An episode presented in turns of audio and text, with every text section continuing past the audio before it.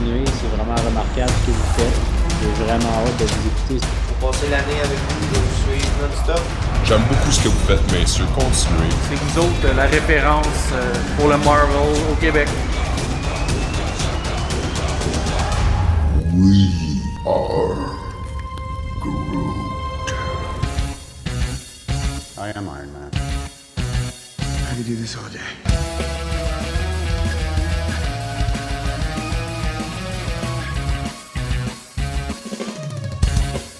Assemble.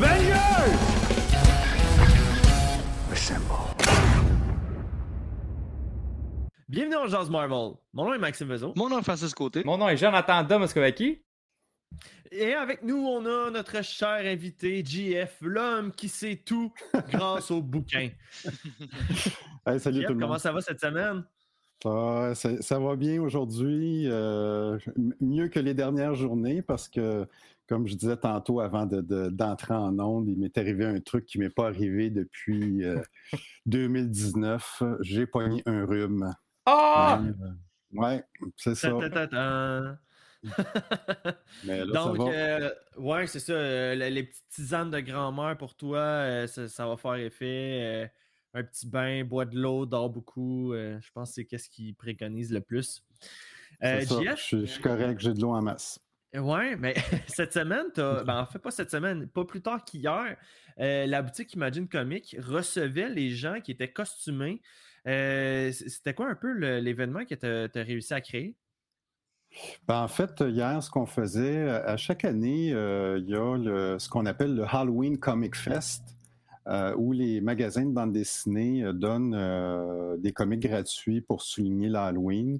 Puis là, bien évidemment, les magasins font toutes sortes de promotions puis tout ça. Puis euh, nous, hier, ce qu'on faisait, ben ça faisait très longtemps qu'on n'avait pas fait une petite vente en magasin. Même l'année dernière, rappelez-vous, les magasins étaient fermés pendant le temps des fêtes à cause de la situation de la pandémie. Fait qu'il n'y a pas eu vraiment de Boxing Day. En tout cas, nous, à, à la boutique, là, on n'a pas euh, eu de Boxing Day vu qu'on a été fermé pendant le temps des fêtes. Fait que bref, on s'est dit, ah ben hier, tiens, pourquoi on ne ferait pas une petite vente? Et euh, pour tout- toutes les personnes qui, euh, qui viennent.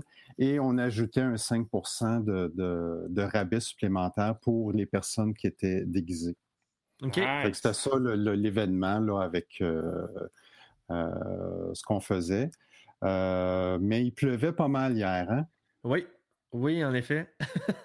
Ouais, fait que, en tout cas, nous, on avait du monde qui nous avait dit Oui, on va venir, on va être là. Puis euh, finalement. Ça a tombé à l'eau. Ben oui, c'est ça. Il y a une partie de la journée qui a comme tombé à l'eau. Euh, pourtant, ça avait vraiment parti fort. Puis après ça, ça a été un peu plus tranquille. Fait que ben, on, on a, on a du monde pas déguisé qui sont venus puis qui ont eu un, un rabais puis que c'était vraiment sympathique. Mais euh, j'étais tout seul, euh, vraiment déguisé. Je m'étais mis un petit costume de Hulk que je m'étais entraîné pendant la nuit, peinturé en vert. Non, non, mais j'avais vraiment un petit Ouais, euh, vrai. ouais, c'est ça. Ah, super cool. Mais c'est pas euh, grave, écoute, c'était très sympathique, là, pareil, là, de voir les gens, là, puis euh, tout ça, mais je C'est pense que la fun. température. C'est très fun. C'est le fun parce que tu t'impliques beaucoup auprès de la communauté, puis euh, tu sais, tu fais découvrir des comics aux nouveaux gens, puis tout ça. Puis justement, je vais prendre la balle au bon pour remercier Imagine Comics de commanditer le podcast. C'est très apprécié, JF. On te remercie vraiment beaucoup. Euh, puis, euh, je veux rappeler aussi à tout le monde là, qu'en ce moment, vous avez un 10% de rabais sur votre première commande si vous rentrez le code promo On Marvel sur le site internet de Imagine Comics ou si vous vous présentez aussi en boutique, là, juste à mentionner que c'est votre première commande. Puis le GF va vous faire le tour des lieux, il va vous demander c'est quoi votre BD préféré, votre super-héros préféré, puis il va vous offrir tout plein d'affaires. Puis vous allez voir ce soir si c'est votre première fois que vous entendez GF euh, nous parler de- de Marvel en général, vous allez voir, c'est un homme très cultivé. Euh, si vous avez manqué justement sa dernière intervention, qui était l'histoire de Marvel, euh, qui est, je vous dirais, les gars, une des émissions qui a été la plus cliquée Ben, sur Spotify. Une des C'est tellement intéressant. C'est Ah oui, intéressant. La, la prochaine fois que je m'en vais au Imagine Comics, qui est jeudi, euh, je m'amène une chaise, puis on va discuter. Il n'y a vraiment aucun problème. Nous, c'est ce que- c'est vraiment ce qu'on essaye de créer. C'est Imagine Comics, c'est un commerce de proximité. Hein? On, fait Mhm. qu'on on veut être proche de notre monde, puis euh, c'est c'est vraiment ce qu'on cherche à créer, là, moi puis ma conjointe. Ah, c'est- Ouais, puis euh, c'est bien réussi, je peux vous le dire. Euh, je voudrais aussi remercier des nouveaux commandites. Jonathan, écoute, cette semaine, tu sais, JF, on disait tantôt, bien occupé, bien occupé. Là. Cette semaine, Joe, tu as été capable de nous dénicher pas une, mais deux nouveaux commandites. La folie, la folie. fait qu'on va commencer par euh, euh, nul autre que Guru Energy Drink. Fait que pour nous tenir euh, réveillés, en forme durant nos podcasts, surtout qu'on est rendu avec beaucoup de, de podcasts par semaine. Euh, Guru ont décidé de, de nous aider, de nous supporter euh, euh, dans, dans tout ça. Fait qu'un énorme, énorme merci. Puis c'est vraiment cool. C'est une compagnie qui est québécoise, qui est faite ici. Les, les le, produit aussi qui est 100% bio. Euh, fait que c'est, c'est de quoi que, en tout cas, on est fiers aussi de, d'être, d'être associables. Puis j'ai mis dans les commentaires aussi un lien pour pouvoir acheter euh, vos gourous puis, euh, ou vos caisses. Puis ça, encore là, ça nous encourage. Ça, ça, ça nous aide dans, dans notre partenariat avec, euh, avec Gourou. Si C'est comme les enfants là, avec du chocolat qui faisaient du porte-à-porte. Encouragez-nous, achetez du chocolat. Exactement. Fait que on vous encourage à, à- à aller acheter votre gourou via euh, notre lien avec- dans notre bio ou sinon, que, comme je viens, je viens de la mettre dans les commentaires. Sur, ceux qui nous écoutent sur YouTube, ça va être dans les commentaires euh, plus bas dans la vidéo. Euh, sinon aussi, on a Quasar euh, qui est compagnie de production vidéo photo. C'est eux autres aussi qui nous ont beaucoup aidé, qui travaillent sur une des, nouvelles vidéos d'intro pour, pour Marvel. Fait que, qui ont aussi aidé pour le logo, entre autres. Donc, un gros, gros, gros merci. Et euh, continue de remercier At Workbase, espace de coworking à Montréal, et Arabas Personnel, pour tout ce qui est vos besoins en recrutement, staffing, et vous aider si vous, vous trouvez, vous avez besoin d'une nouvelle job ou d'un nouveau contrat. Et aussi, je tiens à dire un gros merci à IDOS Montréal cette semaine, parce que ils sont super, hyper généreux. C'est eux qui nous ont envoyé les musiques d'intro du band Star-Lord qu'on peut se mettre dans notre in- intro puis outro de podcast. Puis ils m'ont donné, en plus de ça, ben, vous savez qu'ils m'ont donné le jeu que je peux le, que je puisse le streamer. Fait que euh, dans la semaine, euh, euh, si vous voulez voir le, le jeu en action, je joue Le jeu des gardiens de la jeu galaxie, des je tiens gardiens. à le rappeler Ouais. aux gens. des Gardiens de la Galaxie. Fais ça, puis aujourd'hui, j'ai reçu une belle boîte cadeau. J'étais tellement content. Fait que directement de IDOS, des Gardiens de la Galaxie, qui venait avec une calotte du band de Star-Lord que j'ai en ce Non, mais moment. cool. Euh, Ils ont créé de la merch. Ah oui, ils ont fait de la merch, merch avec leur band inventé, c'est malade. Wow. Plus de ça, wow. ils m'ont donné des bas, un petit calepin de notes, puis euh, un ben, t-shirt euh, du band. Fait que Nice. gros gros merci à IDOS Montréal. Ça aussi, notre Ah, entrevue est, est débile avec Jean-François Dugas de IDOS. Euh, allez voir ça sur YouTube, c'est super, euh, super trippant. Ah, c'est vrai, puis il y avait une gourde aussi, j'ai oublié de vous montrer. fait que, euh, c'est ça. Hey, écoute, les gars, on commence à avoir tellement de commanditaires. Il va falloir qu'on se fasse un genre d'enregistrement, genre préfet, puis on fait juste comme, poup, on pèse là-dessus, puis on embarque. Parce qu'écoute, là, c'est une liste, là, c'est vraiment cool. là. Puis on est chanceux à soir, on a un avec nous en plus de ça. C'est ben trop cool. là. Yes, on a Jeff. Il va Écoute, vraiment euh, falloir que je me mette sur les produits dérivés pour imaginer. Hey, mais JF, tu fais des casquettes, des t-shirts, tu sais qu'on va les porter en. Ben oui, ouais, ouais, ça, c'est sûr, sûr. Moi, c'est sûr. C'est sûr et certain. Euh, écoute, JF, je t'avais demandé une petite demande spéciale avant qu'on commence le sujet principal aujourd'hui, qui était de, de parler de Spider-Man en général. Les droits de les droits d'auteur, les, les, les- les droits qui étaient à Sony, le, le prêt, puis tout- toutes les affaires qui est arrivées juste- justement par rapport à ça. Mais avant ça, il y a le film des Eternals qui vont prendre l'affiche le 5 novembre prochain. Euh, donc, qui est cette semaine, euh, messieurs, qui est jeudi soir, la, la première, ou le vendredi euh, pour certains. Mhm. Et je sais que l'équipe d'Ongeance Marvel va être présent le samedi au Colossus de Laval pour la- les représentations, que ce soit en français ou en anglais. Puis, JF, je t'ai demandé si tu pouvais peut-être juste nous, nous glisser un mot sur l'histoire des comics de Eternals, parce que c'est pas quelque chose qui court les rues. Ben, effectivement, puis même, euh, je trouvais, euh, le- quand, quand j'ai su que, que Marvel se lançait dans le projet euh, des, des Eternals au cinéma, j'ai eu un peu la même réaction que, rappelez-vous, quand ils avaient annoncé Les Gardiens de la Galaxie. Ouais. Parce que Les Gardiens de la Galaxie, c'est pas un comic book là, qui scorait tant que ça là, en, en tant que tel. Puis euh, Eternals, c'est un peu la même chose, euh, même un peu moins que les Gardiens de la Galaxie, parce que euh, ça n'a jamais été un comic book qui a, occupé une grande place dans l'univers Marvel. Ceci étant dit, c'est un comic book qui a beaucoup de potentiel. Fait que ça dépend évidemment qu'est-ce qu'ils vont faire avec ça. Mais Eternals, ça a été créé au milieu des années 70 par Jack Kirby. Et ce qui est intéressant de savoir dans la petite histoire des Eternals, je reviens un peu en arrière. Rappelez-vous la, la dernière fois qu'on avait parlé de l'histoire de Marvel, Stanley et tout ça. Je vous avais raconté qu'à un moment donné, Jack Kirby avait quitté euh, Marvel Ouais. euh, aux alentours Ouais. là, des- de 1970. Il est allé travailler chez la concurrence, chez DC Comics.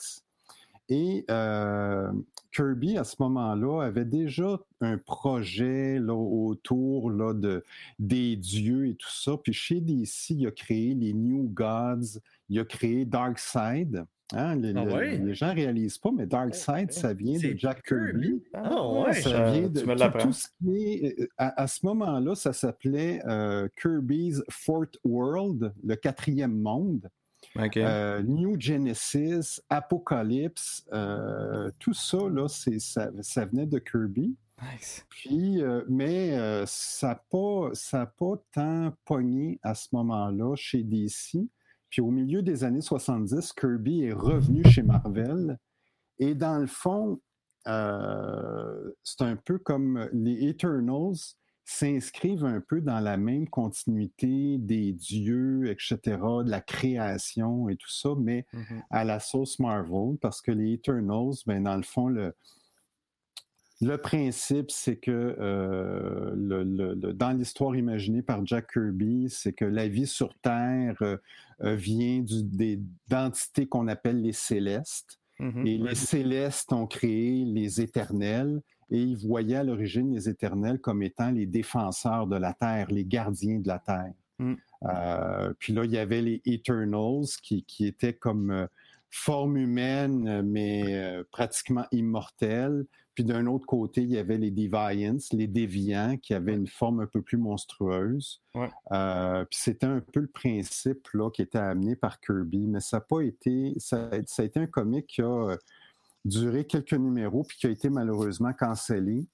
euh, sans que l'histoire soit arrive à une conclusion en tant que telle. Euh, après ça, ça a été repris au, tournant des années 79-80 dans Thor. Avec- Il y avait une histoire avec Odin, l'œil d'Odin, puis euh, la création, encore une fois, puis c'était lié à Asgard et tout ça. Euh, puis que c'était une histoire très intéressante à ce moment-là qui avait été écrite. Donc, les scénaristes de Thor avaient repris des éléments des Eternals, les Célestes, etc. Mais après ça, ça n'a pas été un, un comic book là, dans les années 80-90 qui. C'est pas revenu Mm. vraiment. Euh, L'autre moment marquant rapidement du comic book, c'est en 2006 quand euh, Neil Gaiman a fait une histoire d'une douzaine de numéros. Non, même pas, c'était sept numéros. Une série limitée dessinée par John Romita Jr., qui était très bien à ce moment-là. Euh, mais euh, en fait, on retrouve les Célestes surtout dans le run actuel des Avengers par Jason Aaron, Yes. euh, où là, il développe quelque chose qui revient encore à la création. Et... Ouais. Fait que les Eternals, c'est c'est vraiment lié à, à- aux dieux, à la création et tout ça. Ça a été comme ça dans les comics. Puis là, ben, reste à voir au cinéma qu'est-ce qu'ils vont en faire.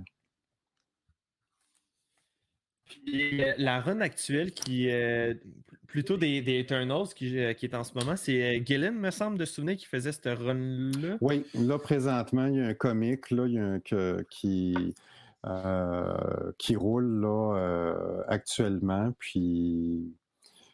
Mais c'est ça. Je vous avoue honnêtement que je me suis moins intéressé euh, euh, au comic actuel. J'ai regardé vite, vite en diagonale. Ça a l'air bien, mais Euh, j'ai- Je me suis pas attardé là, plus qu'il faut.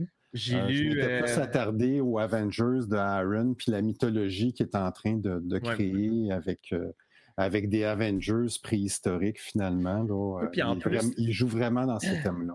L'histoire en plus se connectait un et l'autre parce que, bon, euh, dans le livre des Avengers numéro 1 de Jason Aaron, euh, Iron Man trouve Icaris dans des décombres parce que, bon, les, les, euh, les Eternals avaient été tués ou quelque chose du genre. Puis Ouais. dans le premier livre de Eternals, euh, là, c'était Icaris qui revenait à la vie de. Parce que les autres, c'est comme, vu que c'est des éternels, mais c'est pas, c'est pas juste au niveau de l'immortalité, mais c'est que c'est comme un cycle de vie pour eux aussi. Là. Ils reviennent à la vie, puis ça, continue comme ça. Puis à un moment donné, ils tombent face à face là, avec Iron Man, puis il est comme, tu te souviens, on avait parlé la dernière fois qu'on s'est vu, puis tout. Fait que il y avait comme un lien qui s'est fait entre les deux. Puis j'avais lu le premier issue justement quand on a pris euh, le, le- le métro là, pour descendre, euh, aller voir le film. Fait que je, l'avais lu un peu, mais euh, non, ça c'était c'est intéressant. C'est juste qu'il n'y a pas beaucoup de contenu. Fait que pour une personne qui va accrocher aux Eternals ou à un personnage en particulier, il n'y a pas grand chose à se mettre sous la dent, à moins que la run actuelle fasse Hey, on est dans une vague, fait que go, on surfe là-dessus, puis euh, on en produit plus. Puis ben, c'est ça. Puis après ça, ben, ça va être euh, un peu comme les Gardiens de la Galaxie, hein, parce que je vous dirais que euh, quand les Gardiens de la Galaxie a cartonné au cinéma, ça a Mhm. paru tout de suite dans la vente des comics. Ouais. Il y a eu comme Mhm. un engouement, il y a eu quelque chose là qui s'est passé, mais c'est vraiment le, le- le succès du film euh, qui a- et puis la qualité du film qui a, qui a amené ça. Euh, sinon, ben, les Gardiens de la Galaxie, puis tout ce qui est cosmique, c'est quand même une niche euh, très particulière dans les comics. Ouais. euh, qui n'est pas accessible à, à tout le monde nécessairement, mais il y a des fans vraiment qui accrochent et puis il y a des histoires vraiment de qualité là-dedans. Mais Exact. moins dans le, main, le mainstream comme les Avengers ou tout ça. C'est vrai. Fait que là, on va se pencher sur le sujet qui nous intéresse le plus, le tisseur de toile préféré de tout le monde, Oh oui. Peterman. Parker! Ouais, c'est ça, je m'en allais dire, ça sonnait vraiment comme ça. Donc, JF, tu nous as concocté une émission spéciale aujourd'hui de Spider-Man parce que là, le, le- le film Spider-Man No Way Home va, va sortir écoute, Oui. au mois de décembre. Euh, nous, ici à Ongeance Marvel, on va commencer la, la fameuse run là, avec euh, les films de Sam Raimi, Oh yeah. The Amazing Spider-Man. Euh, c'est toi qui start ce beau marathon-là aujourd'hui. Donc, euh, d'entrée de jeu, tu voudrais nous parler de quoi? Ben, en fait, euh, faire un peu l'histoire du personnage, puis faire des parallèles entre, euh, le développement du personnage dans les comics, puis le développement du personnage à la télévision puis au cinéma.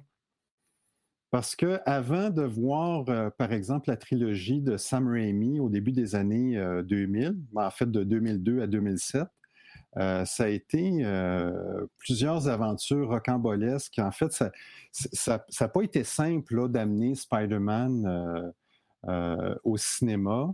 Il y a eu Mhm. plusieurs tentatives. Les droits ont été détenus par, par quelques studios avant que Sony récupère les droits par l'intermédiaire de Columbia. Puis parallèlement à ça, ben, les, les comics ont évolué. Puis je vous dirais que Spider-Man, c'est un peu.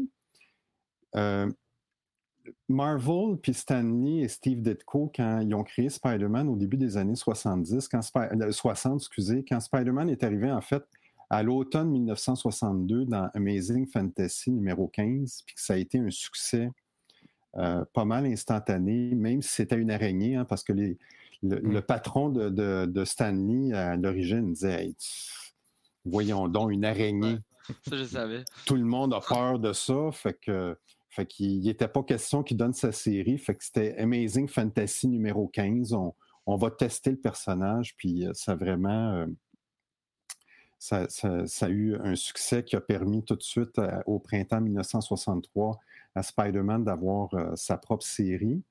Euh, il y a plusieurs ingrédients qui ont fait de ce personnage-là un succès, mais ces ingrédients-là, dans le temps, euh, vous allez voir que euh, cause beaucoup de maux de tête à, à Marvel. Puis euh, dans l'histoire des comics, il est arrivé comme plusieurs trucs, comme si, comme si Spider-Man, avec les années, est devenu une espèce de patate chaude pour Marvel, euh, où ils cherchent la recette.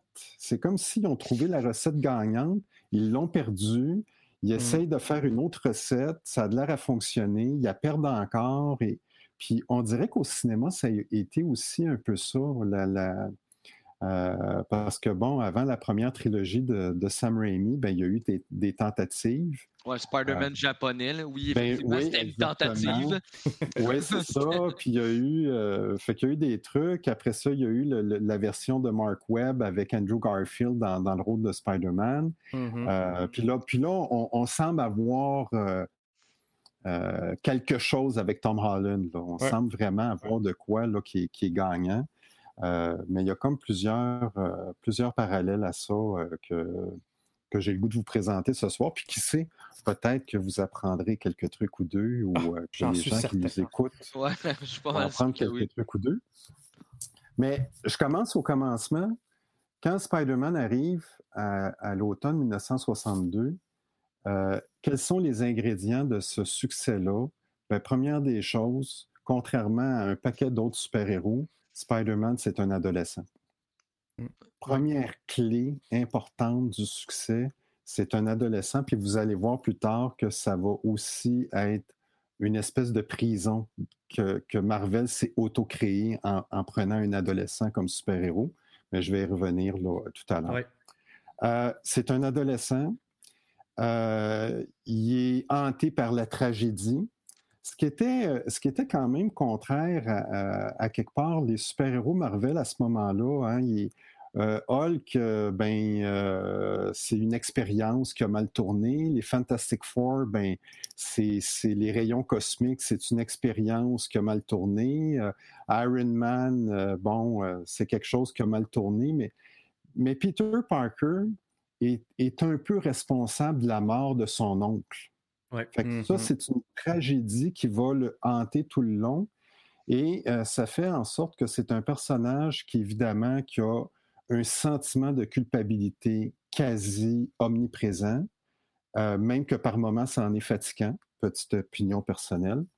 Euh, et, mais a également un sens des responsabilités très développé. Mais ça fait un personnage qui, est, qui, s- qui se sent jamais à la hauteur. Il Mhm. est tout le temps dans le doute, il est tout le temps. Puis, autre chose qui était euh, une- un, un nouvel élément qui était qui- qui- à l'époque, on a un super-héros qui parfois il en mangeait toute une. Mhm. Mhm. Spider-Man, des fois, il, il, il- il gagnait pas tout le temps, il perdait. Mm. Euh, puis il en mangeait des maudites, puis il se relevait, puis il se reprenait. Puis même quand il gagnait, même quand il réussissait quelque chose, il était toujours un éternel incompris parce qu'il y avait la police sur le dos, Mm. il y avait médias. Jameson sur le dos avec le- les Mm. médias, avec le, le Daily Bugle. Mhm. Donc, c'est comme s'il était continuellement pris dans un, un no-win situation. Il pouvait jamais gagner. Même quand il gagnait, il perdait quelque chose. Même quand Mm. il sauvait la veuve et l'orphelin, ben, il avait perdu quelque chose en retour. euh, il avait scrappé une, une relation avec un de ses proches ou une de ses proches. Il avait vrai. manqué un rendez-vous Ouais. avec sa blonde. euh, il avait manqué quelque chose avec... Exactement. Il avait manqué quelque chose avec Tante May. Fait, fait qu'autant. Il décevait, il décevait quelqu'un tout Oui. le temps. Exactement. Fait qu'autant. quand j'entends avait- ça, j'entends ça, puis je me dis, euh, je sais pas, JF, c'était déjà joué au jeu de PlayStation, de, de sa PlayStation de Spider-Man, mais j'entends juste J. Jonah Jameson. Oui. Ouais, il a sauvé le quartier, mais il a laissé toutes ses toiles traîner partout. tu sais, tout le temps, de quoi? Il y a tout le temps quelque chose. Puis, puis Ah, le il est paradoxe, incroyable.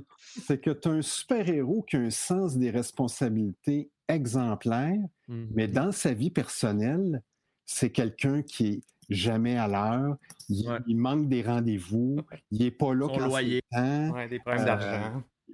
Puis il y a des problèmes d'argent. Euh, c'est pas facile ses études, c'est pas facile.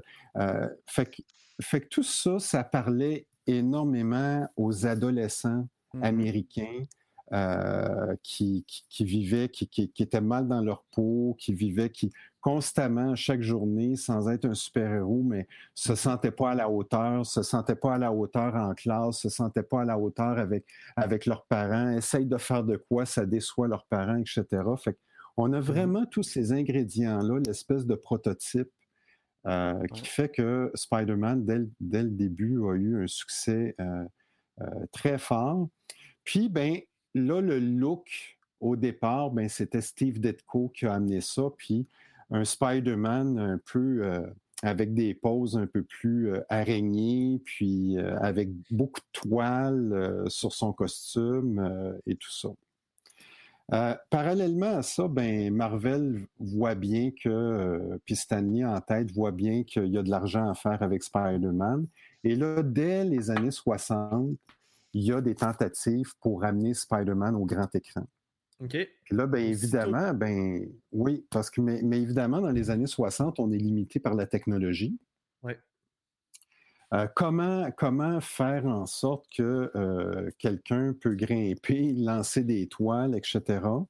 Euh, c'est pas évident. Fait qu'évidemment, ben, la première porte, c'est la série animée, c'est l'animation. Et ça l'a amené à la, série télévisée des années 60, qui a duré de 1967 à 1970. Euh, et qui était, euh, puis qui, était, qui, était une série télévisée fort sympathique. Euh, puis encore, encore aujourd'hui, si vous avez la chance de voir ça, bon, mais en même temps qui était à petit budget. Est-ce que c'est celle que la dernière fois, quand je suis rentré dans ta boutique, il avait même enlevé les toiles, il les complétait oui, pas? Exactement, parce que vu qu'il y avait un petit budget, ben là, à ce moment-là, on avait vraiment un super-héros fait qu'il y avait juste le masque, il y avait les toiles, il y avait les gants, mais tout le torse, il y avait juste l'araignée, c'était rouge. Ils n'avaient pas assez d'argent pour faire les toiles. Ah ouais! mais ça, c'est la fameuse façon de couper. Dans le budget. Oui. Mais ça, c'est les fameux, là, les mimes là, que le Spider-Man, il pointe l'autre Spider-Man. C'est dans ces années-là. Ben, puis il y, a eu ce clin d'œil-là à la fin de Spider-Verse dans une scène. Euh, pas, générique, Qui, était, qui était un très beau clin d'œil euh, plus récemment. Mais dans les années 60, c'était ça le Spider-Man qu'on voyait à la télévision. Mais moi, c'était la série que mon père écoutait, ça, euh, quand il était jeune. Ben, c'est ça. Puis moi, je l'ai découvert, cette série-là, en, reprise là, à la télévision. Mais, euh, mais moi, je me rappelle quand j'étais petit, moi, je voyais pas là, que c'est tous les défauts de cette série-là. Mm-hmm. Bon, je comprenais pas pourquoi euh, son corps n'avait pas d'étoiles tout partout, mais euh, je ne voyais pas quand même. Puis je ne comprenais pas aussi, parce que le gag classique de cette série-là, tu vois Spider-Man dans le ciel, il lance sa toile, mais il s'accroche après quoi? Au nuage. comme. Euh, ça arrive encore aujourd'hui. en arrière, tu sais. Ah mais ça, c'est cool parce que dans le jeu Spider-Man PS4, ils ont, ils ont corrigé ces genres d'erreurs-là dans les jeux. Ça veut dire que mm si tu es au-dessus des immeubles, tu peux pas t'agripper de nulle part. C'est bon, c'est un bon détail. Mais dans la série, dans la série animée des années 60, ben, il faisait avec ça, mais, ça, a donné, ça quelque chose de très sympathique. Et ce que les gens ne savent pas, c'est que cette série-là était une production canado-américaine. OK. Parce que l'animation était faite aux États-Unis et les voix étaient faites au Canada. Oh. Donc, les gens qui font les voix dans la série, fait que c'était vraiment une production, c'était pas strictement euh, euh, américain, Marvel, ou euh, ben, c'était le, réseau ABC qui, qui diffusait cette série-là à, la fin des années, à la fin des années 60. Puis le Spider-Man qu'on voit, ben, puis les personnages, tout ça, bien évidemment, sont inspirés de toutes les créations de Stanley, Steve Ditko, les vilains qu'on voit et tout ça. C'est juste que la voix de ce Spider-Man-là, il a l'air d'avoir genre 35 ans. Au lieu d'être un jeune ado. Là. Ouais. Puis, puis, puis, on retrouve dans cette série-là Peter Parker qui a des problèmes d'argent, puis essaie de faire son gros possible, puis etc. Dans, dans l'évolution de, de Spider-Man aussi, c'est euh, le, c'est aussi une évolution je vous disais tout à l'heure que le, début de Spider-Man est marqué par la tragédie.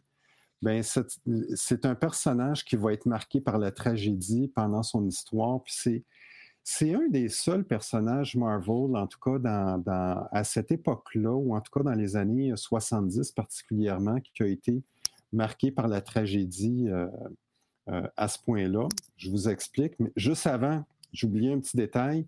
Steve Ditko a dessiné Spider-Man, a été responsable de son look dès le départ, mais il y a eu une autre évolution au milieu des années 60 quand John Romita est arrivé Ouais. sur, euh, le, le- le- sur Amazing Spider-Man, euh, parce que là, il a vraiment euh, amené un look beaucoup plus athlétique, une toile plus espacée là, sur le costume. Euh, puis John Romita lui-même disait, moi, je veux m'assurer que Spider-Man, quand on le voit, il est comme jamais debout, il est, agrippé à quelque part, il y a des positions, etc. Fait que John Romita, au milieu des années 60, a eu euh, vraiment un mot à dire important au niveau du look du comic book. Puis avec John Romita est arrivé euh, Mary Jane Watson. C'est de, mémoire, c'est le premier dessinateur qui a dessiné Mary Jane. Euh, et toutes sortes d'histoires qui, qui sont venues euh, avec. là. OK. C'est intéressant. Euh, en 1970, euh, quand je vous parlais de tragédie, ben, le, le début des années 70 euh, amène deux tragédies dans la vie de Spider-Man. Euh, bon, à ce moment-là, il sort avec Gwen Stacy. C'est son grand amour. Évidemment, ben, il, est dans toutes sortes de situations où euh, euh, il y a des absences, mais il ne peut pas les expliquer, ou il y a des, blessures, il ne peut pas les expliquer parce qu'évidemment, ça serait révéler son identité secrète. Euh, puis à un moment donné, ben, il est indirectement responsable de la mort du père de Gwen Stacy, qui est un capitaine de police, qui était le capitaine Stacy. Puis, euh, quelque temps après, il y a coup de théâtre dans la série Amazing Spider-Man avec la mort de Gwen Stacy aux mains du Green Goblin. Ouais. Et ça, c'était vraiment à l'époque un sacré coup de théâtre parce que les comic books nous avaient pas habitués encore à euh, une, une- une- une perte comme ça. OK? On- on- euh, de mémoire, là, il n'y a aucun super-héros qui a connu euh, une perte comme ça dans son comic book. Puis, euh, il y avait vraiment, comme dans l'équipe éditoriale à l'époque, le, besoin de donner comme un électrochoc à la série. euh, parce que, euh, bon, les, ventes allaient bien, mais il y avait quand même, il faut qu'il se passe quelque chose. Puis, euh, l'autre élément aussi, je vous disais tout à l'heure que la grande trouvaille de Spider-Man, c'est que c'est un adolescent, mais l'effet pervers de ça, c'est que Peter Parker ne peut pas rester un adolescent toute sa vie. Fait que là, Ouais. qu'est-ce qu'on fait? Parce que le lectorat, lui, il vieillit. Ouais. Le lectorat, lui, il n'est plus à l'école secondaire, il est rendu à, à l'université, il- où le lectorat, à un moment donné, il n'est plus à l'école primaire, il est au high school. Après ça, euh, qu'est-ce qu'on fait pour, euh, pour faire vieillir un adolescent ou qu'est-ce qu'on fait pour... Fait que là, on veut pas qu'il devienne un adulte, on veut pas qu'il... On veut garder la portion adolescente, on veut garder les relations avec les amis, avec les, les, les, blondes, bon, etc., parce que ça fait partie du... euh, les problèmes d'argent, parce que ça fait partie du succès de la série. Fait que qu'est-ce qu'on fait à ce moment-là pour créer des électrochocs? Ben, bon, ben, euh, ça fait un certain nombre d'années qu'il sort avec Gwen Stacy. Ben voilà, euh, il, y a, euh, il y a eu la décision éditoriale qui a été prise de euh, tuer Gwen Stacy. OK. Hey, c'est. Et ça, à l'époque, là, pour paraphraser euh, un de mes bons amis, euh, ça hurlait dans les chaumières. Dans le chaumière. Écoutez, a- Marvel recevait des lettres de menaces. euh, ça, a vraiment été une décision qui a. Évidemment, ça a été au niveau des ventes. euh, Tout le monde s'est garoché, là. euh. Mais évidemment, ça a été une décision qui a été très contestée. Les gens n'étaient pas contents, etc. Puis, euh, bon. Euh, puis parallèlement à ça, ben, il y a eu la mort du Green Goblin, Norman Osborn, dans le numéro suivant. Euh, fait que là, on perdait quand même un vilain qui était majeur à, ce moment-là et euh, un vilain qui connaissait l'identité secrète de Peter Parker. Fait que ça, ça, ajoutait au drame là, dans la série. Puis parallèlement à ça, ben Stanley, lui, il continue de pousser puis essayer de, de- de- de pousser pour que Spider-Man soit repris par un studio de cinéma, un studio de, télévision, quelque chose. Et, et dans, dans, euh, dans les coulisses, euh, il continue là, de pousser ça là, parce qu'il, le- le- comme je vous avais dit l'autre fois, Stanley avait des, des ambitions hollywoodiennes. Fait qu'il voulait, fait que là, il essayait coûte que coûte, mais à cette époque-là, puis ça, ça a duré euh, dans les années 70, dans les années 80, 90, on dirait que les gens qui prennent les décisions dans les studios de cinéma ont de la difficulté à comprendre l'essence des comic books, ont de la difficulté à comprendre. euh, puis ils, ils regardent un peu les comic books, disant Ah oui, c'est intéressant, mais nous, on verrait plutôt euh, une autre origine, ou on verrait plutôt une autre affaire ou une autre. Puis évidemment, ben, euh, au cinéma, les studios euh, sont également pris avec des contraintes budgétaires que les comics n'ont pas. Je veux dire, euh, Ouais, ouais, tu peux mettre n'importe quel comics, tu peux- personnage avec des explosions. tu peux faire n'importe quoi dans les comics. Euh, tu peux pas faire n'importe quoi au, au cinéma. Euh, puis là, dans, dans, dans, dans les années 70, ben, au début des années 70, pendant que dans les comics, on a ces tragédies-là, la mort de Gwen Stacy, etc., euh, ben là, euh, il y a comme un- une pause, là, on ne sait pas trop qu'est-ce qui arrive avec, euh, avec Spider-Man au niveau là, des, des studios, mais il y a des pourparlers, il y a des tentatives, etc., mais il n'y a rien qui se conclut en tant que tel. Mhm. Ça nous amène à la deuxième portion des années 70. Au milieu des. le- juste avant, la mort de Gwen Stacy a tellement été impopulaire, ça a tellement créé une commotion chez les lecteurs, lectrices. Mhm. Là, c'était. euh, puis Jerry Conway, qui, qui écrivait Spider-Man à ce moment-là, a dit Mais là, moi, je ne vais pas ramener Gwen Stacy, là. Elle est morte, Ouais. elle est morte. La pression Euh, était sur lui. Là. La pression était sur lui. euh, c'est comme, puis bon, puis même Stanley mettait de la pression, puis même les éditeurs, c'est comme, autant il avait donné le feu vert pour faire, puis autant il, il regrettait un peu, puis bon, ben, comment ramener Gwen Stacy, comment... Et là, ben, dans les années 70, au milieu des années 70, il y a eu une histoire qui était très bonne, en tout cas à, mon humble avis, la saga du clone. Oui. Avec Ben Ah, Wright. Ça, ça a marqué les esprits dans les années 70 parce que là, ben, il y a un. on- Je il- me rappelais là, plus que ça avait commencé aussitôt. Dans ma tête, c'était comme des années fin 80, début 90. Ah, ben attends, il y a eu une deuxième saga du Ah. clone, je vais y arriver Ah, tout à l'heure, mais la, C'est bon. la première saga du clone en 1975, Ouais. ben, ça a été une manière détournée de ramener à quelque part Gwen Stacy parce que là, la prémisse, c'était que à l'école de Peter Parker et compagnie, il y avait un professeur qui était vraiment euh, très entiché de Gwen Stacy et pour qui la mort de Gwen Stacy, ça n'a pas passé, pas en tout. Et là, euh, il s'est créé un personnage du chacal.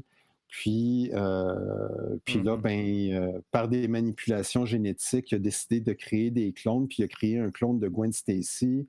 Il a créé un clone de Peter Parker. Et là, ça a donné. Puis à travers tout ça, là, euh, il y avait plein de trucs dans les comics qui étaient très intéressants parce qu'à travers la saga du clone, après la mort de Gwen Stacy puis la mort du Green Goblin, ben là, on a vu la première apparition du Punisher. euh, peu de temps après, dans Amazing Spider-Man 129. Il y a eu Harry Osborn qui a décidé de reprendre, de devenir le nouveau Green Goblin puis de suivre les pas de son père. Fait que la série Spider-Man ne manquait pas de rebondissements et de drames. Puis pendant ce temps-là, à la télévision puis au cinéma, il ne se passait rien pantoute. Jusqu'à temps que, ben, il y, a, il y a eu le développement en deuxième portion des années 70. Il y a eu comme deux projets en parallèle. Il y a eu un développement pour euh, la télévision américaine, la série télévisée de Spider-Man, Mhm. euh, qui était d'abord des téléfilms. hein. À l'époque, c'était comme euh, il y, a- il avait des séries télévisées, mais il y avait aussi des films faits pour la télévision. Puis parallèlement à ça, ben, il y a, il y a une- un studio japonais qui avait aussi acquis les droits de Spider-Man. Ouais. Là, on est vraiment là dans les années Ah. Entre 77 et 81. OK? Au Japon, c'est 1978-79 à peu près. Là, ils ont fait de quoi? Fait que ça a été le Japanese Spider-Man. Euh, puis là, il y avait un costume vraiment là, euh, avec des yeux là, très euh, plus petits, puis une espèce Ouais, de ouais. bracelet au poignet. Ouais. Et- Très manga. et- Il y avait même un. Megazord. Un Megazord. Oui, et lui, son origine, là, c'était vraiment là, euh, le, le- le personnage s'était fait injecter du sang d'araignée qui venait d'une autre planète. Ouais, exact. Fait que son origine était, venait d'une autre planète. Puis parallèlement à ça, la télévision américaine, ben, on avait un Peter Parker qui était euh, joué par l'acteur euh, Nicholas Hammond, qui, qui se rapprochait du, visuellement du Peter Parker qu'on retrouvait dans, dans les comics. Puis lui, il avait été, dans la série américaine, il avait été mordu par une araignée. OK. Mais euh, c'était pas un très gros budget. Puis évidemment, ben, compte tenu des moyens technologiques de l'époque, la toile qu'il lançait, ben, en fait, il lançait pas grand toile, première des choses. On le voyait bien plus grimper sur les édifices. Puis on voyait vraiment là, euh, que c'était très sommaire comme effet spécial, là, parce que tu, tu Il vois bien au là, que le le gars, cascadeur... était avec la caméra comme ça. Ouais. Oui, c'est ça. où Tu vois bien, là, quand tu as une prise de vue là, du sol, là, tu vois bien le cascadeur qui fait ça de même, mais dans le fond, il se fait tirer par un, par un câble. Euh, puis quand, quand, il, quand il attrape euh, des, des brigands avec sa toile, ce Spider-Man-là, ben, la toile, c'est c'est de la corde là, euh, ouais. que tu achètes chez Canadian Tire. Là. Puis je caricature à peine. C'est vraiment. euh, Je me Puis- souviens qu'il était un moment donné sur le rebord d'un building, puis il lance sa toile, puis tu vois juste, c'est ça, là, tu vois une, une corde euh, sortir Ouais. de là. là. une espèce de corde qui sort. Puis même dans, dans la, même dans la démarche du personnage, moi, ça m'avait marqué à ce moment-là. Puis quand je revoyais ça dernièrement, c'est. Mais est-ce que, que ça, c'est dans les images que tu nous avais envoyées, là, cette espèce de Oui. corde-là? Là? Ouais, Je tu vais, je- vois. de toute façon, je vais la rajouter au montage, mais je vais le montrer juste pour le live. Là. OK? C'est vraiment une corde. Ouais, Ah ouais. exactement. Fait que ça, c'est vraiment là. euh, Là, il n'y a pas de, de- il y a pas de lance-toile aux deux poignets. hein. Il y en a juste sur un Juste bord. un. Puis il y a une espèce de ceinture métallique autour de la taille. Euh, puis quand, puis quand il, il- il- il marchait en Spider-Man, il marchait comme ça. Ah! Comme s'il essayait de reproduire le mouvement d'une araignée ou on ne sait pas trop. Fait qu'il y avait quelque chose de très euh, cheesy dans, dans, dans cette émission-là. Puis, ben, je vous apprends rien en vous disant que ça n'a pas eu un, un très grand succès. C'était pas le, le- le- le hit de l'heure. Puis, euh, ouais, ça, je viens de me rappeler. euh, dans, sur Disney Plus, c'est une série, je pense, qui s'appelle. D- euh, 616, c'est un l'univers 6. 616. Ouais. Ouais, ils en ont parlé. Euh, ok, c'est que ben, ben, même Stanley il en parle de genre cette origine-là, de comment que c'est rendu là. Puis euh, me semble qu'il avait été approché, je pense, pour les Power Rangers, quelque chose comme ça. Puis c'était ça qu'il voulait au début intégrer, puis euh, amener ce concept-là dans le fond en Amérique. Finalement, il est allé l'inverse, intégrer son Spider-Man là-bas. Me semble que c'était ça qu'il Ben, en expliquait dans. Oui, c'est ça, mais pour le Japanese, moi, ce que je vous parle, là, avec la corde là, que tu montrais, là, Ouais, ça, là, on est vraiment dans la série américaine. Ah! Ok, je pensais que c'était. Ok, oh. Je Non, non, pensais c'est c'était vraiment dans dans, le la série Japanese aussi, américaine, ça. parce que dans le Japanese, c'était vraiment autre chose. Là, là, il y avait vraiment là, des... C'est une autre histoire complètement. ouais, aïe. là, ok, c'est- fait qu'ils ont fait pas mal de tentatives. Fait que là, en, en- en parallèle, il y avait ça dans 78-79 au Japon, le, le Japanese Spider-Man, puis euh, il y a la série américaine avec l'acteur Nicholas Hammond. Au Japon, c'est un autre acteur que euh, je suis incapable de prononcer. C'est un acteur japonais, évidemment. Ouais. là, je me rappelle pas par cœur de son nom. Wow. Fait qu'il y avait ces, ces deux séries-là qui. euh, puis, euh, mais quand on regarde ça avec le recul, c'est sympathique là, de, de voir ça. Mais on est loin, évidemment, des, des- des effets spéciaux qu'on trouve, je trouve- connaît je trouve ça aujourd'hui. gentil de dire c'est sympathique. C'est pas le mot que j'aurais employé. Mais bon. Oui, c'est ça. Euh, puis, puis, euh, puis parallèlement à ça, mais dans les comics, Marvel continue à être pris avec ben, Spider-Man vieilli. Mhm. Tony Stark n'a pas ce problème-là. Il est déjà adulte. Exact. Steve Rogers, il n'a pas ce problème-là. Il est déjà adulte. Bruce Banner, nommez tous les super-héros Marvel, puis même les Fantastic Four. C'est sûr que les Fantastic Four, on voit le passage du temps parce que Sue euh, Rich- de- a, fini par avoir un enfant, puis bon, Mhm. il y a le côté vie de famille, mais euh, il y a quand même des éléments, ben, euh, où le, le- le Ben Grimm, il reste Ben Grimm, là. Il est Mhm. comme euh, Reed Richards reste Reed Richards. Moi, selon moi, là, Jeff, le problème avec Spider-Man, avec Peter Parker, en fait, plus précisément, c'est que tu, tu, dis qu'il il- il est pris pour rester un adolescent, mais tu fais le tour vite des fois d'un problème d'un adolescent. Euh, il n'y a, pas de loyer à payer, l'adolescent. Il n'y a pas. euh, c'est. D'où le pourquoi, tu sais, ils l'ont fait avancer un peu. Puis même dans les films avec Sam Raimi aussi, il fallait qu'il se trouve un, un travail. euh, fallait, Ouais. il à donné, il livrait des pizzas, puis il travaillait pour le Daily Blue. Fait que, tu sais, je comprends à un moment donné le- le- l'espèce Ouais, de faut- transition. Oui, mais faut, eh, mais exactement, c'est qu'à un moment donné, faut qu'il faut qu'il avance, il faut qu'il Ouais. vieillisse. Euh, puis parce que comme le lectorat, lui, il avance puis il vieillit. Mhm. Ce qui fait que euh, aux alentours des, à la fin des années 70, ben là, on a euh, Peter Parker qui, est- qui est visiblement plus vieux, puis c'est très bien. là. Moi, je pense que jusque-là, il y a une progression normale. Euh, il demande, parce que, bon, évidemment, après la mort de Gwen Stacy, après avoir fait son deuil, il commence à sortir avec Mary Jane Watson. Et euh, vers la fin des années 70, euh, pendant qu'on a le Spider-Man à la TV qui marche comme ça, ben Peter Parker, lui, dans les, dans les comics, il, demande Mary Jane en mariage. Fait qu'il y a eu une première demande en mariage aux alentours de 1978-79.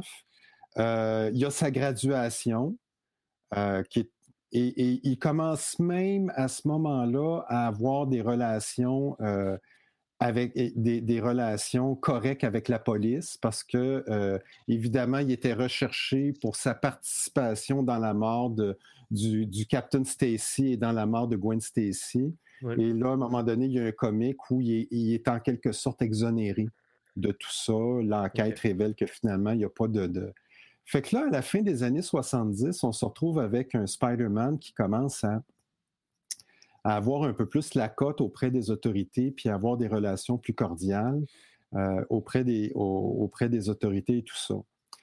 Puis dans les années 80, ben là, ben évidemment, les années 80, c'est marqué par euh, le Hobgoblin, c'est marqué par le costume noir, c'est marqué. euh, puis là, ben, on, on- a tout le temps le dilemme est-ce que Spider-Man, on le garde toujours parce qu'il continue d'avoir des problèmes d'argent. Il continue à avoir de la difficulté à payer son appartement. Mhm. Euh, il est encore à l'école, sauf que là, il est à l'université. Mais là, le lectorat, il y a une partie du lectorat qui est à l'université, mais il y a une partie du lectorat qui est rendu adulte avec des enfants. Puis, euh, puis je reviens sur la demande de mariage, ben Mary Jane, elle a refusé. Puis là, à ce moment-là, ben Mary Jane, elle a disparu des comics pendant plusieurs années. Fait que là, Ah Peter ouais. Parker était plus avec, euh, euh, était plus impliqué avec Mary Jane. Il y a eu d'autres, histoires d'amour. Entre autres, c'est là que Black Cat, la chatte noire, est arrivée dans le décor. Euh, il y a eu d'autres trucs comme ça. Parallèlement à ça, à la télévision, au début des années 80, on a une série qui nous arrive, euh, qui, à mon avis, est- est la première série animée de Spider-Man de qualité. C'était Spider-Man and His Amazing Friends. Oui. Où là, Spider-Man, puis ça, je pense, cette série-là, on peut la voir sur Disney, si je ne me trompe Mhm. pas. Ouais. Où là, Spider-Man est en équipe avec Iceman et euh, Starfire. Euh, Starfire, à l'époque, qu'on ne connaît pas vraiment, là, c'est une mutante là, qui. euh, euh, Mais euh, exactement. c'est ça ici. Oui. Puis ça, c'est une série qui était vraiment là, de, de 1981 à 1983 à peu près. Euh, puis là, dans cette série-là, ce qui était intéressant, c'est que il y avait. euh, ben, premièrement, Spider-Man était dessiné au complet. je vous annonce que toutes les toiles étaient là. Il y avait assez de budget pour Euh, la toile. Il y avait assez de budget pour la toile sur le costume. Il y avait assez de budget pour y payer un costume complet. Puis, euh, il y avait des caméos qui étaient le fun parce qu'à un moment donné, il y a une histoire avec Hulk, il y a une histoire avec Captain America. Il y, avait d'autres super-héros qui, qui, entraient euh, dans, la série. Puis, euh, c'était vraiment intéressant. Puis, parallèlement à ça, ben, à Hollywood, il y a un studio qui euh, réussit à, à acquérir les droits. Et ce studio-là, c'est Canon. Euh, mais Canon, à l'époque, est, est- est quand même est reconnu pour des films euh, à petit budget. hein. Canon, à ce moment-là, au milieu des années 80, ils ont fait Superman 4, The Quest for Peace, qui est un film... qui est un film, en tout cas, si vous le voyez, ben, c'est pas très bon. Mhm. Euh, Un film à oublier. ben, je sais pas comment dire. Puis, puis même au niveau des effets spéciaux, euh, euh, on- on- dans le combat de Superman, on, on voit les fils là, quasiment. Là, euh, fait que si on porte attention, on voit les, les- les trucages. Mais en même temps, Canon avait vraiment des intérêts pour Spider-Man, pour faire quelque chose d'intéressant avec Spider-Man. Et ils ont même fait à l'époque, en 1988, une affiche promotionnelle du film qui, à mon avis, était, était très bien réussi. Je ne sais pas si tu, tu peux. euh, Ouais. Exactement. Spider-Man de Movie, puis c'était vraiment euh, le fun avec le, le Ben look. ouais, j'aime ça. Fait que ça, c'était les Canon qui, qui voulaient faire ce projet-là. Puis là, ils ont fait une affiche promotionnelle en disant que le tournage débute telle date. Euh, ça allait être réalisé par un dénommé Albert Pune. Euh, mais le seul problème, c'est qu'à ce moment-là, Canon a des difficultés financières. Ils viennent de se casser les dents avec Superman 4. Ben, ils n'avaient pas investi beaucoup, fait qu'ils n'ont pas eu beaucoup en retour. Euh, ils avaient également fait Masters of the Universe, euh, qui avait, qui, ben, sympathique aussi, mais qui n'avait pas. euh, Et là, à ce moment-là, ils ont décidé de, euh, de, de mettre la hache dans le budget du futur Spider-Man. Et là, ils prévoyaient un budget qui était sous la barre du 10 millions. C'est sûr qu'à ce moment-là, c'est une somme quand même importante, mais euh, pour un super-héros qui nécessite des effets spéciaux quand même importants, puis ben, en plus, ben, c'était une compagnie qui avait des difficultés financières et ils étaient liés par contrat euh, parce qu'il y avait quelque chose dans la clause que s'ils ne faisaient pas le- un film avant telle date, avant telle année, euh, ils perdaient les droits à ce moment-là. Je crois que c'était 1990, 91 ou quelque chose comme ça, et, et le film n'a jamais eu lieu. Ah, parallèlement- qu'il y a eu la- il y a eu l'affiche promotionnelle, Oui. mais jamais de film. Il n'y a jamais eu de film, il n'y a jamais, il y a aucune caméra qui a tourné pour faire une prise de vue euh, Ben, sur ce voyons. film-là. Même s'il y avait une très belle, puis là, il y, a- il y avait une très belle affiche pour annoncer ça s'en vient, la promotion, etc. Ouais, mais- c'est ça, j'essayais je- j'essayais de trouver, voir euh, s'il n'y avait pas une date, une année. En fait, tout ce qu'il y a, c'est euh, start euh, 14 novembre. Oui, le- euh, le- le- le- Ah fait que ouais. c'était prévu pour le tournage, mais ça n'a jamais eu lieu. Puis là, parallèlement, dans les comics, à la fin des années 80, ben là, on veut donner un boost toujours dans Spider-Man. C'est comme si Marvel cherche encore une fois l'espèce de recette.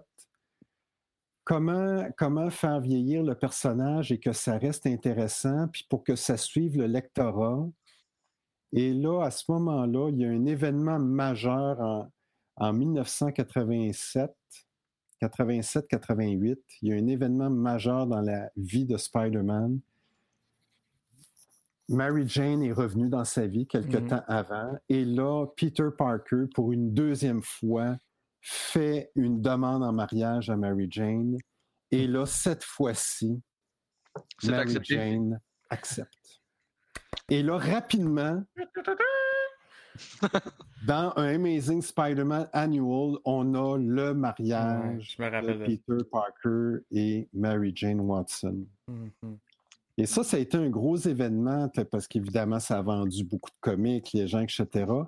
Mais en même temps, euh, ça aussi, ça s'est avéré euh, Puis, puis ça plaisait à une partie du lectorat parce que oubliez pas que le lectorat vieillit avec les comics, Mhm. mais oubliez pas que c'est plus facile de vieillir avec Tony Stark qui, qui- il est adulte puis tu sais jamais quand est-ce qu'il est plus adulte ou ben, en fait il va toujours être adulte. Puis ben Spider-Man lui ben évidemment il y a des marqueurs de temps. Euh, il ne peut pas être en appartement toute sa vie, il ne peut pas avoir de la difficulté à payer ses affaires toute sa vie, il ne peut pas être à l'école toute sa vie. À un moment donné, il faut qu'il se passe de quoi. Puis même que dans les années 80, euh, euh, vers la- en deuxième partie des années 80, Peter Parker prend la décision de, quitter l'université, uniquement de travailler comme photographe, euh, etc., etc. Puis il finit par se marier là, à la fin des, années euh, 87-88. Et en 88, l'autre coup de théâtre dans les comics Spider-Man, c'est l'arrivée. euh, en fait, il y a deux coups de théâtre. Il y a l'arrivée de Todd McFarlane qui a changé le look de Spider-Man. Ça, pour moi, ça a été autant John Romita a, a amené une révolution dans le look du personnage. Ben, Todd McFarlane, quand il est arrivé, il a amené aussi sa révolution dans le look du Mm, ben personnage. Et pas tellement de temps après, en fait, à, à peu près en même temps, ben, Venom est arrivé dans l'univers de Spider-Man. Oh yeah! Oui. Puis la grosse Ouais. affaire que Todd McFarlane y a faite avec Spider-Man, c'est les toiles d'araignée. Oui, C'est vraiment Ouais. ça que. Là, il y avait vraiment de l'air d'une araignée. En tout cas, il, a vraiment exploité ça euh, Ah ouais, au là. maximum. Et encore aujourd'hui, c'est la façon de dessiner les toiles d'araignée. C'est resté. euh, Ouais, euh, tu comme un peu entortillé, là. C'est Ouais. comme une ligne droite, mais à peu près au, Oui. au 12 pouces, il y a un petit tortillon. ça, là. exactement. exact. Puis pendant, puis pendant que, ben oui, même dans Ultimate Spider-Man, au début des années 2000, le, Ils ont pris ce le- look-là, le ouais. look, euh, Puis ouais, les gros, le gros look. yeux aussi, tu sais, c'est Todd Ouais, McFarlane ça que ça appartient. le look. Mm. Ça l'a défini le look du personnage pendant toutes les années à venir. Ouais. Puis pour Puis vrai, là, c'est les, Ouais. même les vilains. Ah! ah maudit Moi aime, pis la Joe, façon ces années... euh, moi pis Joe, ces années-là, Ouais, mais- c'est genre... Ben, moi, c'est années 90 en partant, puis Todd Ouais. McFarlane, c'est c'est mon top. Ah là. Fait que euh, c'est vraiment, là, tout ce qu'il a fait, c'était hot. Puis là, par exemple, à ce moment-là, je trouve que c'est là que même les histoires sont venues plus matures puis dark au niveau Plus de. Spider-Man. Ben, il y a eu, ben, en fait, dans les années 80, il y avait quand même une certaine, euh, il y avait quand même un, un côté sombre puis une certaine maturité, puis il y avait quelque, il y il plein de, de beaux bijoux d'histoire dans Ouais. les, dans les années 80. Euh, je me rappelle entre autres d'une histoire, euh, euh, je me rappelle pas le titre exact, mais c'était un jeune qui était en phase terminale de cancer, Ah oui, je me puis rappelle. qui était un fan fini de Spider-Man. Euh, puis il, il est sur le point de mourir, puis là, ben, Spider-Man euh, va lui rendre visite. Ouais. Puis, puis il partage un moment avec lui. Ça a été vraiment une excellente histoire. Puis, puis à la fin de l'histoire, le- le- l'enfant, il, il demande à Spider-Man euh, Tu peux-tu faire quelque chose pour moi? J'aimerais savoir qui tu es. Exact.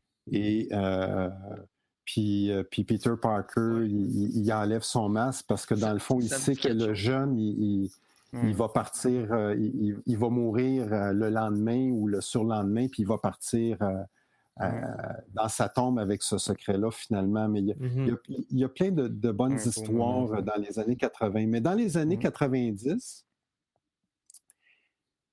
il y a comme une espèce de courant le- le- qui, qui- qui- qui touche toutes les comic books en général. C'est comme si euh, les, ce qui est à la mode dans les années 60, le 90, c'est les super-héros badass. Mhm. Euh, à un moment donné, Venom est plus, est plus populaire que Spider-Man. Euh, Carnage est plus populaire. Punisher est très populaire. Ouais. Même, même à un moment donné, même chez la concurrence, on décide de briser le dos de Batman puis de le remplacer par un Batman qui est féroce, Ouais. qui, est- qui est- qui est- qui est sadique, qui, Ah, c'était les belles années. Tu me parles de tout ça, j'ai des frissons. Les belles années, Il y ça. avait vraiment comme un, un- comme un mouvement là, de, de- Puis, Ouais. mais pendant les années 90, ben, le, le- la série Spider-Man, ben, l'arrivée de Todd McFarlane, puis à ce moment-là, les histoires étaient écrites par euh, David Michelinie. Ouais. Ben, Spider-Man se vend bien, puis il se vend tellement bien que Marvel décide de, euh, de, de puiser dans, dans la vache à lait le plus possible, puis même que le mensuel Amazing Spider-Man devient à, à chaque deux semaines. Fait que là, pour suivre l'histoire, il fallait plus que tu achètes ton comic à tous les mois. Il fallait que tu l'achètes aux deux semaines. Pendant un certain temps, Spider-Man était publié. Comment ça coûtait il cher? hein? mensuel, après ça, aux deux semaines, euh, etc. Puis là, il y avait vraiment, puis il il y avait des bonnes histoires, mais à un moment donné, à force d'écrire et d'écrire, ben, tu dilues, à force de publier, je pense que tu dilues le, le produit. Puis là, ben, pendant les années, pendant la première partie des années 90, c'était un peu la même rengaine dans les comics de Spider-Man. hein.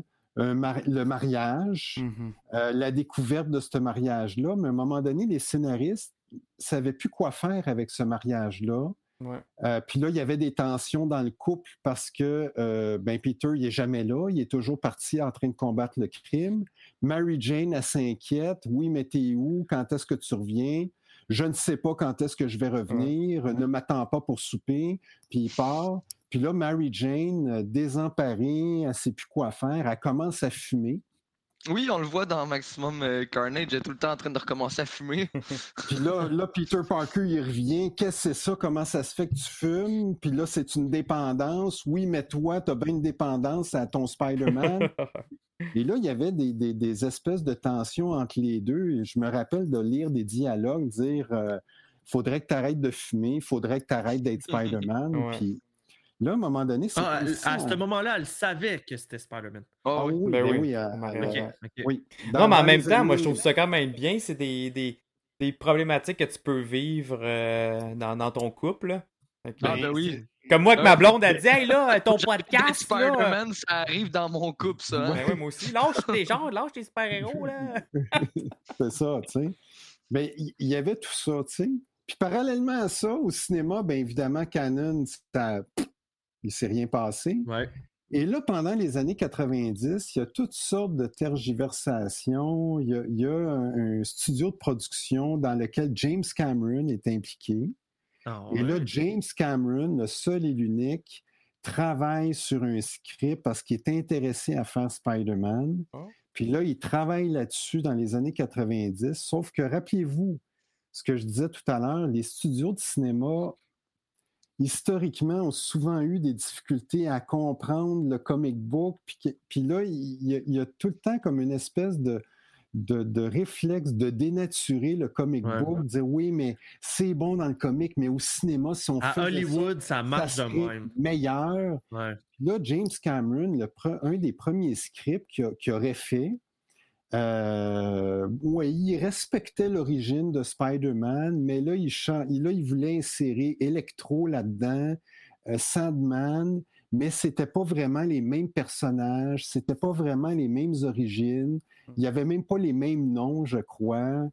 Euh, puis là, là euh, les, les- les- les décideurs du côté de Marvel, puis Stanley en tête, ben, ils n'aimaient pas ça. Puis là, il y avait des tensions. Puis, puis là, à travers tout ça, il y a eu toutes sortes de considérations légales, de batailles légales autour des droits de Spider-Man. Fait que la décennie des années 90, il ne s'est rien passé au cinéma parce qu'un peu tout le monde était en chicane et ne s'entendait pas sur comment faire un bon Spider-Man. Mais parallèlement, dans les comics, l'équipe éditoriale de Marvel était confrontée au même problème. Comment faire un bon Spider-Man? Et là, dans les années 90, on dirait qu'il y avait une espèce de croyance qui commençait à s'installer dans l'équipe éditoriale de Marvel de dire on ne sait pas quoi faire avec quelqu'un qui est marié. Ça, ça va suivre là, jusque dans les années 2000. Mhm. On ne sait pas quoi faire avec quelqu'un qui est marié, qui est adulte. Puis ça serait bien plus facile si on trouvait une façon de rajeunir le personnage, puis de faire en sorte qu'on retrouve un personnage qui est célibataire, qui a des problèmes d'argent, puis qui...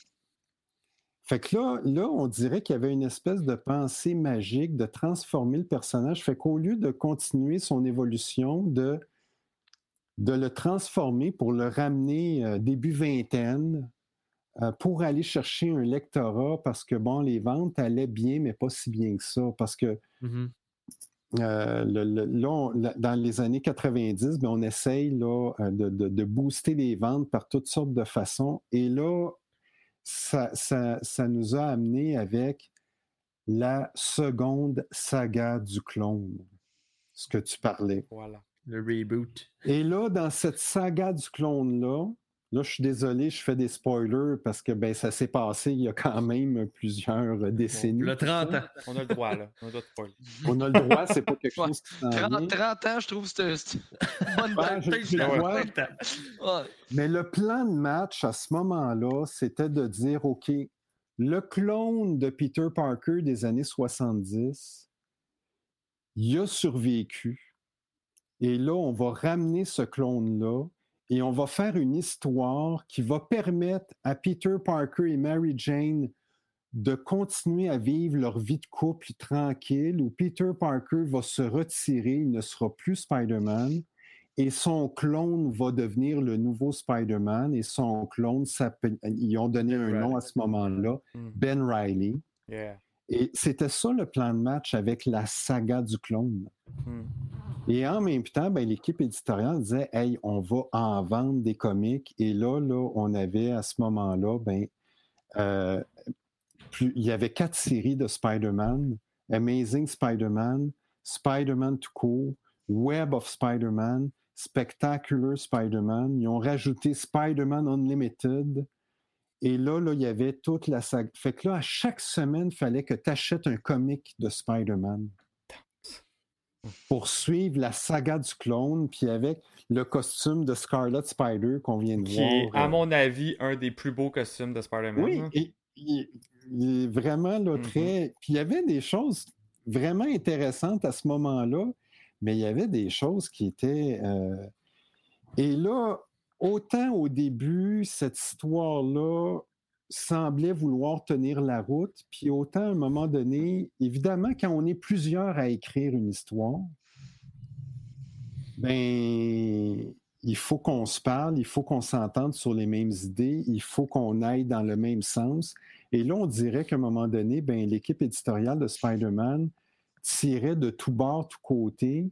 Et la- cette seconde saga du clone-là a, a été pas tellement populaire. Alors, pour reparaphraser à nouveau un de mes bons amis, ça hurlait à nouveau dans les chaumières.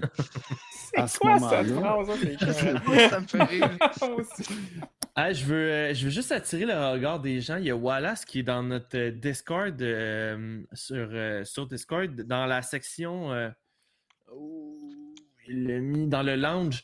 Il a mis plein de photos de qu'est-ce que JF parlait tantôt, là, la- la- la- la- les- le fameux film de Canon qu'il voulait produire de Spider-Man. Il a mis tout plein de photos en lien avec ça. C'est super intéressant. Fait que, Nice. euh, continuez à écouter Twitch puis à regarder sur votre cellulaire. C'est super intéressant. Fait que continue, Jeff.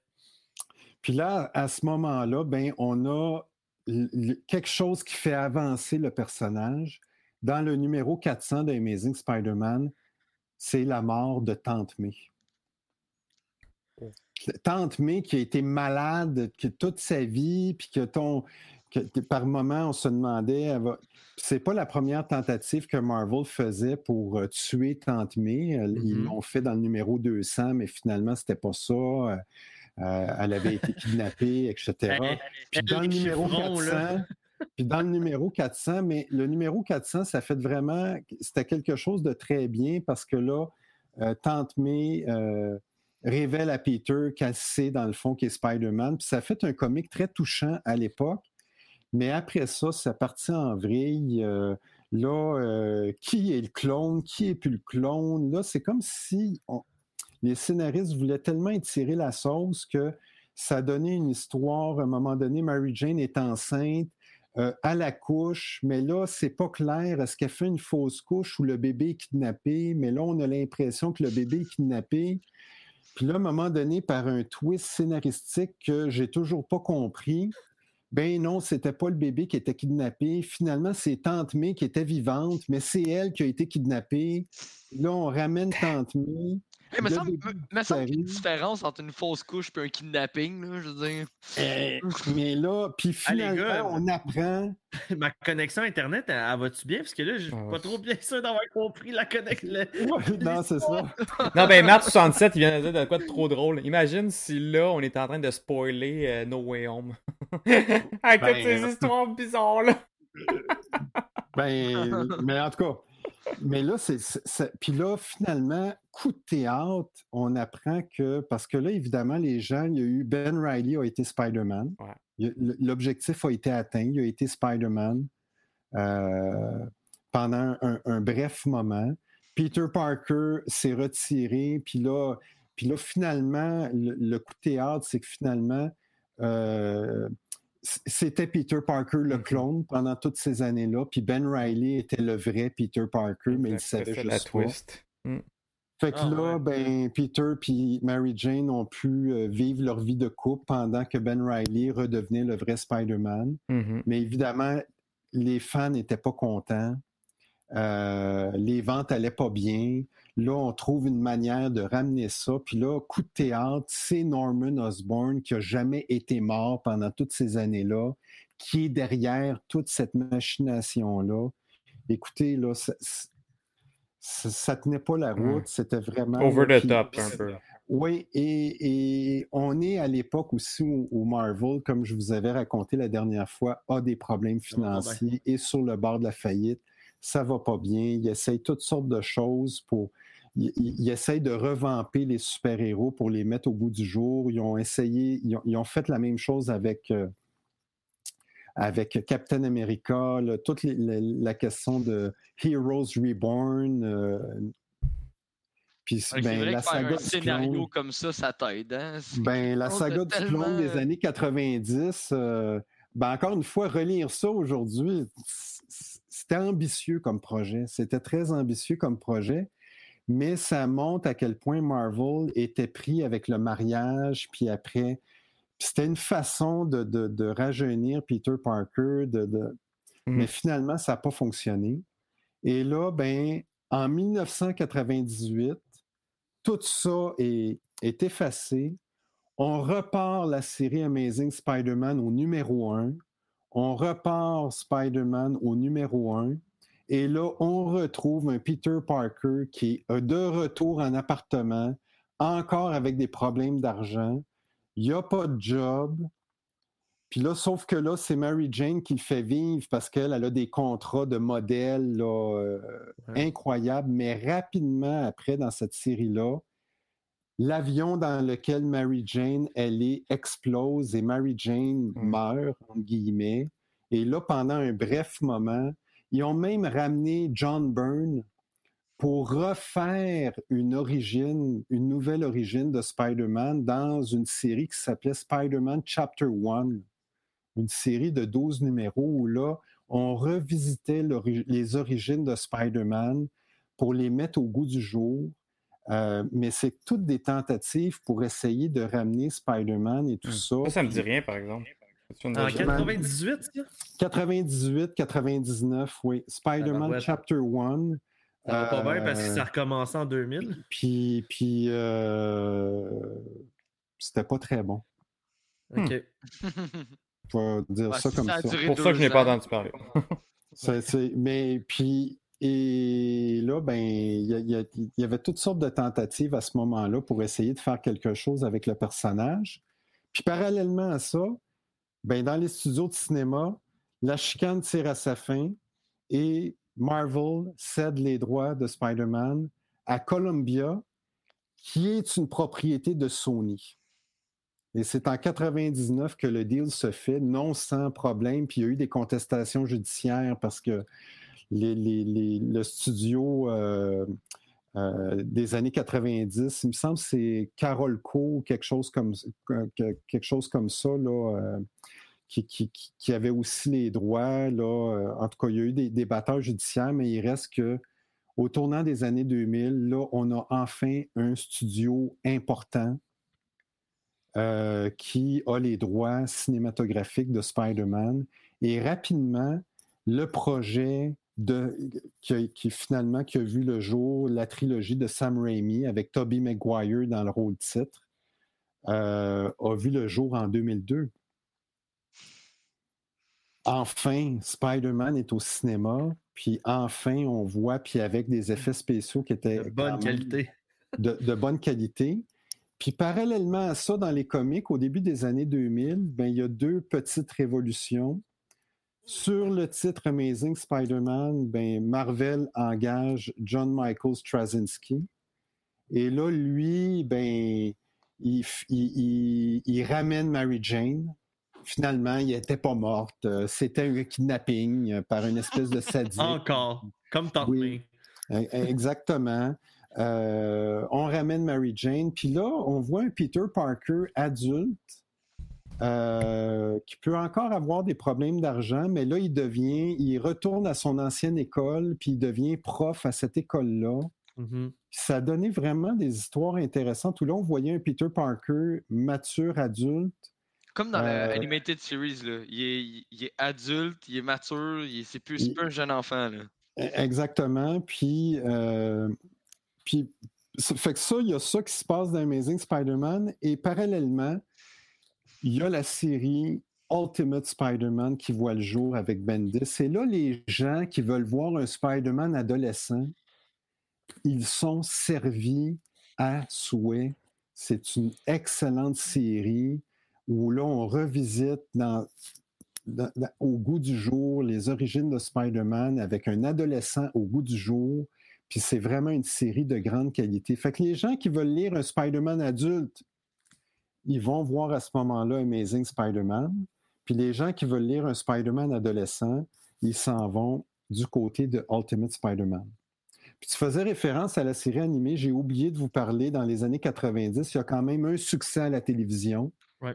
C'est la série animée de Spider-Man de 1994, qui Ouais, est ça- vraiment une série de qualité. C'est notre série. Euh, puis qui a, euh, fait que c'était ça, bon. on- on- et là aussi, c'est une autre série où il y avait le budget pour euh, lui donner un costume complet. puis avec des, des excellentes histoires, avec Mhm. toutes sortes de vilains. Puis Venom était là-dedans. Puis il y avait le- toutes sortes de trucs là, qui, qui Ah, étaient vraiment intéressants. T'as tout là, puis t'avais même euh, des collabs avec les X-Men, avec Punisher. Euh, Ah C'était ouais, tellement bien vraiment fait. complet là. comme série, là. Mhm. Fait qu'avant avant d'avoir quelque chose de qualité au cinéma, il y a eu vraiment des trucs de qualité. En tout cas, dans les années 80, moi, je me rappelle, Spider-Man and His Amazing Friends, c'était vraiment très bien. Puis la série des années ok, 90, attends, c'était attends. très bien. Attends, On là, va, on va remercier Wallace. Un gros, gros merci, Wallace. Qui envoie des... euh, Ah ouais, il vient de donner 5 subs. Euh, cool, yes sir. Fait qu'à Chris Traînant en dessous du Samin, tapis. RC, puis Madame, puis Da- David P80. Ah, et Hot Best.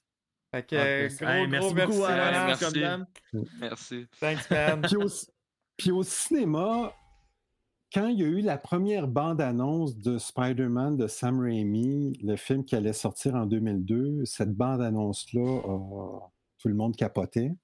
Et petite chose qui était inusitée, à cette époque-là, dans la bande-annonce, euh, évidemment, il n'y avait pas encore eu les attentats du 11 septembre. Puis dans la Ah, ouais. bande-annonce, Ben oui, ben oui, ben oui. on voit Spider-Man qui fait une toile Mhm. gigantesque entre les. En fait, on voit, on le voit pas faire la toile, mais il y a comme un hélicoptère. Ouais. Puis là, on, on devine qu'il y a une poursuite avec l'hélicoptère et on voit l'hélicoptère qui rentre dans une toile entre les tours jumelles du World Trade Center. Ouais. Euh, C'est un beau trailer, un teaser en tout cas, mais ouais. Puis, puis, ben, euh, puis cette bande-annonce-là, rapidement, ben, évidemment, avec les événements qu'on connaît, euh, ça a disparu. Puis la bande-annonce a été rééditée pour enlever cette séquence-là. Mais la toute première bande-annonce du film, il y avait cette séquence-là Ouais. qu'on qu'on voyait, euh, malheureusement. C'était super beau, bien fait. Je suis sûr qu'on peut retrouver ça sur. euh, C'était assez YouTube, spectaculaire. Ouais. Moi, je me rappelle, j'avais trouvé ça très, très spectaculaire. Mais évidemment, à cause des événements Ouais. qu'on connaît, là, ça avait disparu. Puis en 2002, ben, on a le film de Spider-Man avec Tobey Maguire. Mais le film de Spider-Man arrive avec une innovation. Euh, Il n'y a pas de lance-toile, c'est de la toile organique. Ouais. mhm. La toile vient du corps de Peter Parker. Mais- ouais. Mais là, tu dis pas de... Tu dis ça, l'innovation, mais c'était pas. le- les comics Ultimate étaient pas. Avec Bendis, c'était pas fait avant le film? Euh, les comics Ultimate avec Bendis, c'était des lance-toiles. Ben C'était pas de la toile organique. Ben, il me semble que non. C'était euh, c'était vraiment des lance-toiles parce que dans les comics, ils ont toujours exploité le côté scientifique de Peter Euh, Parker. Oui, mais pas dans Ultimate. Ça fait vraiment longtemps que je les ai pas lus, là, mais Max, tu as l'omnibus devant toi, là, mais il semble que c'est ça sort organique. Où ça l'a sorti organique, c'est qu'à un moment donné, dans Amazing Spider-Man, ils ont fait une histoire, ils ont, ils ont fait deux tentatives. À un moment donné, il y a eu une espèce d'histoire où euh, ils sont- Il y a un pas rage pareil. quit. Non, mais je me sens mal de dans- m'obstiner avec, euh, avec, Ah, avec non, la non, légende, moi, là, mais il me semble que. Moi, j'ai- vraiment tellement aucun problème avec ça. puis Ok, si je me trompe, je on- vais être le met- premier. On se met tout là-dedans, là. Fait que je vais aller chercher du Amazing aussi. Ah mais non, t'as raison, il y a un web shooter. Parce que dans où, où, euh, où Marvel a essayé de suivre le film, c'est vraiment dans la série Amazing Spider-Man. Mais en fait, il y a eu comme deux tentatives d'essayer de faire de quoi d'organique pour, euh, pour Ouais. l'é- l'étoile de Peter Parker. Ouais, c'est ça, je l'ai. Ouais, non, t'as raison. Ouais, t'as raison. Excusez-moi. Je m'obstinerai plus avec JF. Non, non, tu as, droit encore parce que je, je, je connais pas tout, puis euh, je peux me tromper. Mais dans, dans Amazing Spider-Man, il y a une histoire qui a été écrite à ce moment-là qui s'appelait The Other. OK. Et dans cette histoire-là, Peter Parker il subit une transformation et qui fait en sorte que Mais c'est là qu'elle a les six bras. ça, ça, c'est arrivé euh, bien avant, mais suite à cette transformation-là, au début des années 2000, il y a des lances. En fait, ça lui sort euh, de façon organique des poignets. Il y a même une espèce de, de, de, de- de griffe qui lui sort du dessus des mains. C'est une espèce de Spider-Man. Là. On dirait qu'on voulait euh, Mhm. transformer Spider-Man à la Wolverine. Mais ça, là, Kane, le clone Kane, il l'a, par exemple, la griffe. Oui. Ouais. Il y a eu quelque chose comme ça. Fait que, mais euh, ça, ça n'a pas été une histoire très populaire. Puis rapidement, Marvel ont balayé ça sous le tapis, mais ils ont gardé pendant plusieurs années, euh, ben, pendant un certain temps, les toiles organiques. Parce que de 2002 à 2007, ben, ça a été les, les trois films de Ouais. Sam Raimi. euh, avec, euh, ça, avec Dr. Octopus dans le, dans le deuxième Spider-Man en 2004 Ouais. Et euh, Sandman et Venom et, et un semblant de Green Goblin, Hobgoblin dans le Ouais. Spider-Man numéro 3. Mhm. Et vous savez qu'à l'origine, Sam Raimi ne voulait pas du tout voir Venom là. Oui, oui, je, je me rappelle. Ouais, il avait été imposé. C'est le je crois. studio qui, Ouais. ont, qui ont forcé. Oui, euh, c'est le Mhm. studio dire parce que Sam Raimi est- est- avait vraiment euh, un intérêt pour Spider-Man pour les vilains plus classiques. Mhm. Euh, il voulait Sandman, ça c'était sûr, puis qui était très bien casté dans le film. Puis l'autre vilain Ouais. qu'il voulait voir, c'était le Vautour. oui. Mais là, les studios ont dit, garde, là, ça serait le fun d'avoir un vilain actuel. Puis évidemment, ben là, Venom. Mais, mais Sam Raimi a fini par, par, faire, par faire avec, puis euh, à, à s'intéresser à Venom. Puis après ça, ben, il y avait des plans pour faire Spider-Man 4 et 5. Et Sam Raimi était signé pour faire Spider-Man Ouais, 4 et 5. C'est ça qui est fou, hein?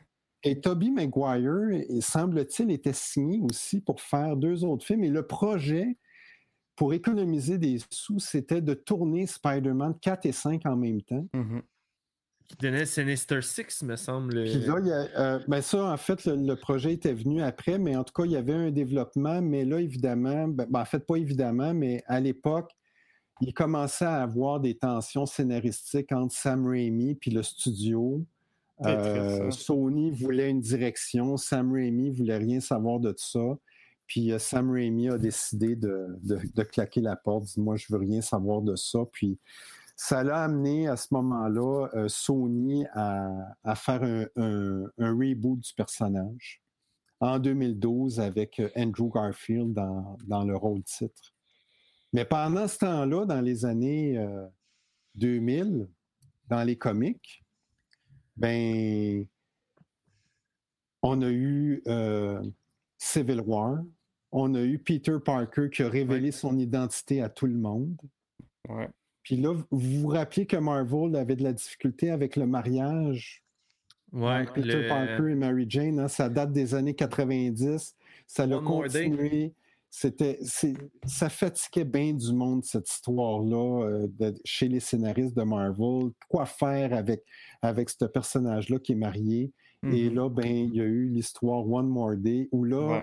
vu que Peter Parker, il a révélé son identité à tout le monde, il veut rattraper ça, puis là, il trouve une façon, euh, il fait un pacte avec le diable, puis en échange que tout le monde, en échange que tout le monde oublie son identité, il perd son mariage, puis là, ben, Puis Tante May ne meurt pas. En fait, c'était c'était surtout ça. Oui, parce que Tante May est encore une fois l'article de la Oui. mort. Je, je Oui. crois que Tante May, dans l'histoire de Spider-Man, a été à l'article de la mort où, où elle est morte, euh, je ne sais pas trop combien de fois. Euh, Pauvre madame. Pauvre madame. oui. Puis suite à ça, en 2010, il y a l'histoire dans les comics Brand New Day, Mhm. où là, Spider-Man revient en appartement avec encore des problèmes d'argent. Et là, il retrouve ses lance-toiles mécaniques. Mais dans le- au cinéma aussi, hein, 2012, euh, Andrew Ouais. Garfield, euh, c'est plus, plus organique, hein, parce qu'Andrew Ah ouais. Garfield, il y a un côté scientifique. hein. Le- le- les deux films de Mark Webb ont exploité beaucoup plus le côté scientifique de Peter Parker, Mhm. puis avec ses parents, qui étaient aussi des gens de science. Ouais. Alors que la trilogie de Sam Raimi a exploité beaucoup plus le côté justicier de Mhm. Peter Parker. hein. Il écoute même raison. les ondes de la police dans Ouais. son appartement pour savoir qu'est-ce qui se passe, puis aller sauver la veuve et l'orphelin. Ouais. Alors qu'Andrew Garfield, il y a le côté scientifique qu'on voit se développer, puis... euh, puis dans les comics, ben, on retrouve ça en parallèle. Mais encore une fois, Marvel cherche la recette. Brand New Day, Mary Jane n'est plus là, on ne sait pas trop qu'est-ce qui est arrivé, il n'est plus marié, il y a encore des problèmes d'argent, il est redevenu photographe. Euh, on, on essaye de faire du neuf avec du vieux, mais on revient dans le vieux. Mhm. On essaye de reprendre une vieille recette. Ça goûte l'usager. Oui, ça goûte l'usager. Puis, euh, puis là, à un moment donné, whoop, on arrive avec euh, Dr. Octopus qui réussit à prendre possession du corps de Peter Parker. Ben ouais. Puis là, ça Oui, donne. Superior Spider-Man. Mhm. Puis pendant ce temps-là, au cinéma, ben, le deuxième film de Mark Webb avec Andrew Garfield ben, n'est pas un grand succès, on va se le dire. Ouais.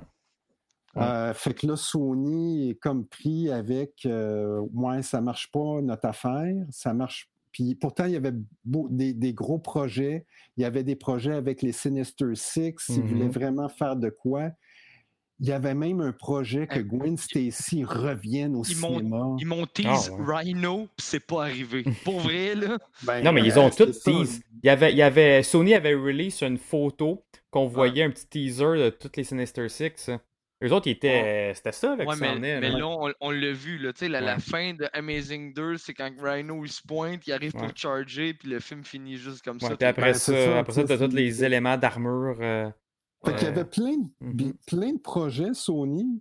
Puis là, Mhm. ben, puis là, en plus, ben, cette nouvelle série de films-là, on, on revient à l'origine de Peter Parker une nouvelle fois. C'est parce que là, on la connaît, l'origine. Puis parallèlement à ça, ben, Marvel, au cinéma, euh, dans la première portion des années 2010, connaît un succès monumental avec, avec Iron Man, le Captain America, Mhm. Thor, Avengers, etc. Fait que là, à un moment donné, puis, puis dans les comics, ben, il y a Superior Spider-Man. Après ça, il y a la, la partie après Superior Spider-Man où là, Peter Parker, il se retrouve dans, à la tête d'un empire. euh, Ouais. Ça devient quasiment un Tony Stark de seconde zone où là, Spider-Man est rendu le garde du corps de Peter Parker, euh, qui gère Parker Industries, euh, full technologique, Ouais, etc. Très Fait similaire à Iron Man. mais c'est sûr que on pourrait argumenter que ben, le personnage a avancé. hein. Il n'y a plus de problème Ben oui. d'argent, il n'est plus en appartement. il- Mais en Mais même là, temps, on est vraiment quelque chose qui. Mais moi, je trouve ça bien, ça. Puis là, tu- justement, tu, tu remplaces le jeune Peter Parker adolescent par Miles. Tu sais, Peter là, ben, continue, ouais, ben Miles, c'est jeune. comme de quoi. Puis là, ben, au milieu des années 2010, ben là, euh, Marvel veut vraiment utiliser Spider-Man dans les films parce qu'ils ils ont, avec Civil War qui s'en vient, etc. Et là, il y a des négociations avec Sony. Puis Sony, ben, ils ont perdu de l'argent avec le deuxième Spider-Man. En tout cas, ça n'a pas été comme ils Ouais. pensaient. sûr. Euh, Puis là, ben, Andrew Garfield est pas sûr de reprendre le rôle. Mark Webb est pas sûr de vouloir continuer. Là, Andrew Garfield, quand il sait que Mark Webb est pas sûr de vouloir continuer, ben lui, ça y tente moins. En tout cas, là, il commence à avoir. euh, ça branle un peu. Puis ben, en 2015, il y a l'entente entre Sony et Marvel pour avoir un, personnage euh, euh, où ils se partagent. Et là, c'est l'arrivée de Tom Holland avec un Spider-Man qui est, euh, je pense, très intéressant. Et une des choses que Marvel a évité avec Homecoming et avec Civil War, ils nous ont pas repassé l'origine Ouais. De Peter Parker. Et ils point. nous ont pas repassé à outrance son sentiment de culpabilité puis son sens des responsabilités. Puis les il y a comme il y a- ils ont trouvé une façon d'amener une fraîcheur au personnage tout en le gardant et le costume euh, parce que bon euh, dans les versions de Sam Raimi puis de Mark Webb, c'est quand même particulier de voir un super-héros qui parle, puis on voit pas sa mâchoire. hein. On voit bien le- l'espèce de casque. euh, Ouais. euh, ce, que, ce, que, euh, ce que les studios Marvel ont réglé avec un costume euh, de, de- oui, de, de, Ben, CGI. de nanotechnologie Ouais. euh, donnée Mhm. par Tony Stark.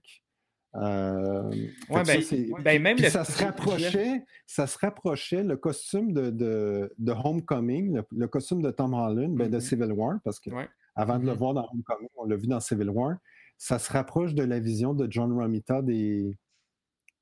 Si vous comparez euh, comment John Rom- Romita dessinait Spider-Man, puis le masque, on est vraiment dans les mêmes, euh, Ben, c'est ça. dans Les- les mêmes zones.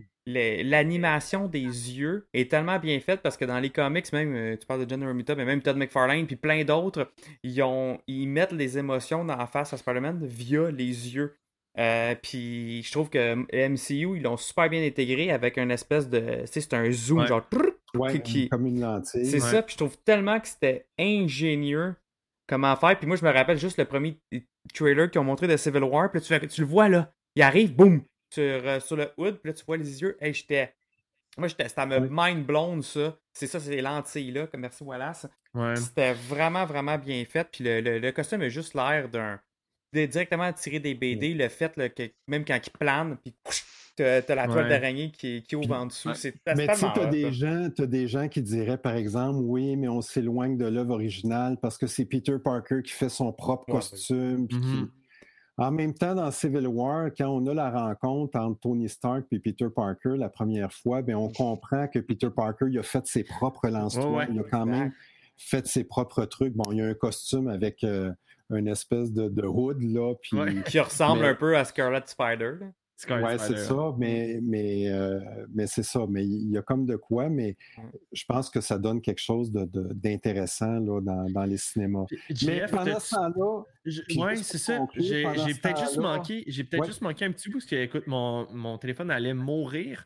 Fait que j'ai comme j'ai été chercher ma charge le plus vite possible. Est-ce que tu avais parlé de la fin de cette histoire-là et la renaissance d'un autre? T'en avais-tu parlé? T'en as-tu glissé un mot? non, Ok, non, parce que à travers, ben, effectivement, à travers les, à travers tout ça, ben, pendant que dans Amazing Spider-Man, puis dans le côté Spider-Man adulte, on essaye toutes sortes de choses avec euh, Brand New Day, Superior Spider-Man, puis là, le, le- le Peter Tony Stark. Euh, ben, Ultimate Spider-Man, ben, à un moment donné, ben, dans l'univers d'Ultimate Spider-Man, Peter Parker finit par mourir. C'est d'ailleurs la deuxième tentative pour euh, tuer le personnage. Mais euh, puis là, ben, il y a l'introduction de Miles Morales, qui est une des, une des bonnes introductions de, pers- de nouveaux personnages des dernières années, euh, puis qui a, euh, qui a rapidement été chercher euh, l'aval des gens. Un personnage intéressant. Puis, mais évidemment, vous voyez que Marvel essaye toujours de se rapprocher du Spider-Man adolescent, comme Mm. si pour être Spider-Man, fallait être un ado. Ouais. Mm. On, hein, c'est- on- on voit ces, Tant. Tout le temps, dans, l'histoire on- on- des comics, c'est cyclique. On... Fait Sauf que là, puis- ce reboot-là, c'est très rafraîchissant. On sort de la zone de confort. Oui. C'est un autre personnage, mais on reste avec le même concept. Exactement. Mais il y a fort à parier que peut-être que dans 10-15 ans, on va avoir Ah. un autre Spider-Man. Il va avoir de quoi qui. euh, Mais écoute, euh, je, je viens de lire, là, ça l'avait commencé en 2011, euh, cette run-là de Miles. Et euh, on est en 2021, ça fait déjà 10 ans, et Miles Oui. est encore un jeune adolescent. Je sais qu'il y a eu un comic où est-ce que Miles était, était un vieux monsieur avec une barbe grise, puis il faisait encore ce qu'il faisait de mieux, tu sais, être le Spider-Man. Mais Miles a tout le temps resté le- Oui. un genou. Oui, mais tu vois, tu sais, Ultimate Spider-Man, le Peter Parker d'Ultimate Spider-Man, ça, a duré une dizaine d'années. Mm.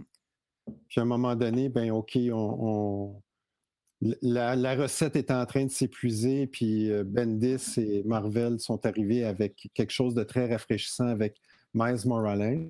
Ouais. Puis l'autre chose également, hein, ça prend à un moment donné, euh, puis euh, ça prend une plus grande représentativité dans les comics. hein. Si on regarde les comics historiquement, hein, c'est c'est Des hommes blancs. des- hommes blancs. blancs Oh ouais, on va te le dire. principalement.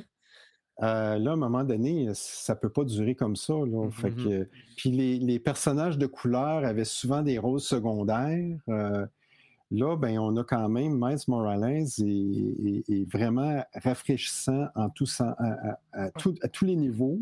Ouais. Euh, Miss Marvel est rafraîchissante aussi Mhm. à tous les niveaux. Euh, Il y a comme des tentatives qui sont vraiment euh, qui sont très chouettes là, dans, dans ce sens-là. Puis, puis là, ben, dans l'univers Ultimate, puis avec Miles, ben, on a quelque chose qui. Puis pendant ce temps-là, dans Amazing Spider-Man, la série phare de Marvel, ben, en 2018, qu'est-ce qu'on retrouve après? Ben, Peter Parker, il a fini par perdre son empire de Parker Industries, hein, parce qu'il a fini par tout perdre. Puis en 2018, qu'est-ce qu'on retrouve? On retrouve Peter Parker à nouveau en appartement avec un coloc, puis encore avec des problèmes d'argent. Mais là, ce coup-là, il est revenu avec Mary Jane. Mais il n'est pas marié. Elle a-tu été Et kidnappée? d'ailleurs, cette histoire-là s'appelait en anglais Back to Basics. Ouais, exact. hein? On vient à la Retour base. aux fondamentaux. Retour aux fondamentaux en français. Puis, euh, et savez-vous quoi? Là, présentement, dans la série Amazing Spider-Man, Ben Riley là. Ben Riley nous revient. Ah, hey, c'est un cycle, c'est une boucle, la vie. Hein? C'est un éternel recommencement. Mais quand je vous dis que Marvel, on dirait qu'ils ils ont trouvé quelque chose avec Spider-Man, mais là, ils perdent. ils- Puis là, ils- on, on dirait qu'ils cherchent le. le- le- Mhm.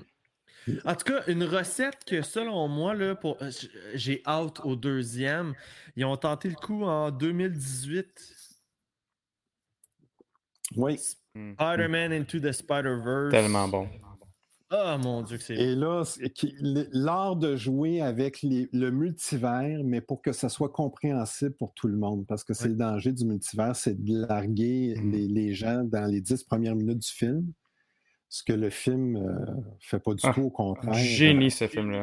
Un des meilleurs Ouais. films de comic book, puis c'est un film d'animation. Ouais, Hey, alors, en plus, le Ouais. 2 s'en vient, j'ai vraiment hâte. ouais, Ouais. ouais.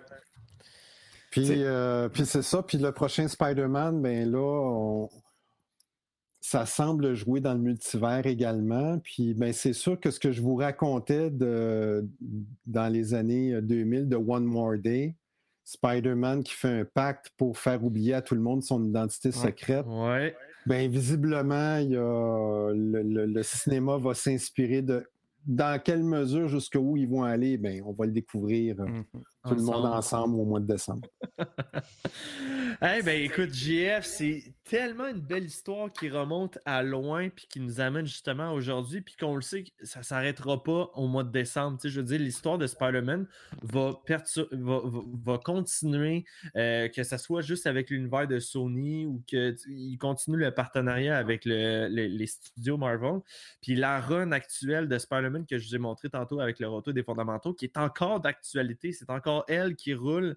Qui est rendu à numéro 75. Fait que, tu sais, pour les gens qui veulent lire du Spider-Man, il y en a pour tous les goûts. Jonathan, tu disais tantôt, toi, c'est Todd McFarlane, que c'est ton best, c'est Your Man, puis tout ça. Puis, tu sais, je veux dire, il n'en a pas écrit euh, 10 numéros, là. Il, il doit en avoir écrit quand même une, une, une popée gang. Euh, tantôt, je parlais de euh, Brian Michael Bendis. Il y en a de la lecture, il y en a du Spider-Man à découvrir. Puis je crois que l'univers s'en va encore dans une direction Ben, écoute, totalement la- euh, la- disjonctée. La nouvelle run que je suis en train de lire et aussi que Ouais. tu es en train de lire, Max, pour Ouais. vrai, est, est juste incroyable. J'adore l'histoire, j'adore les dessins, j'adore tout ce qui est, ce qui est de Puis ça. la, nou- puis- puis la nouvelle run de, de, ben, de Amazing Spider-Man, écrite par Nick Spencer, Yes. essaie de, de, de, de, de clore la boucle sur certains trucs euh, de, liés à One More Day, liés à Harry Osborn, liés à.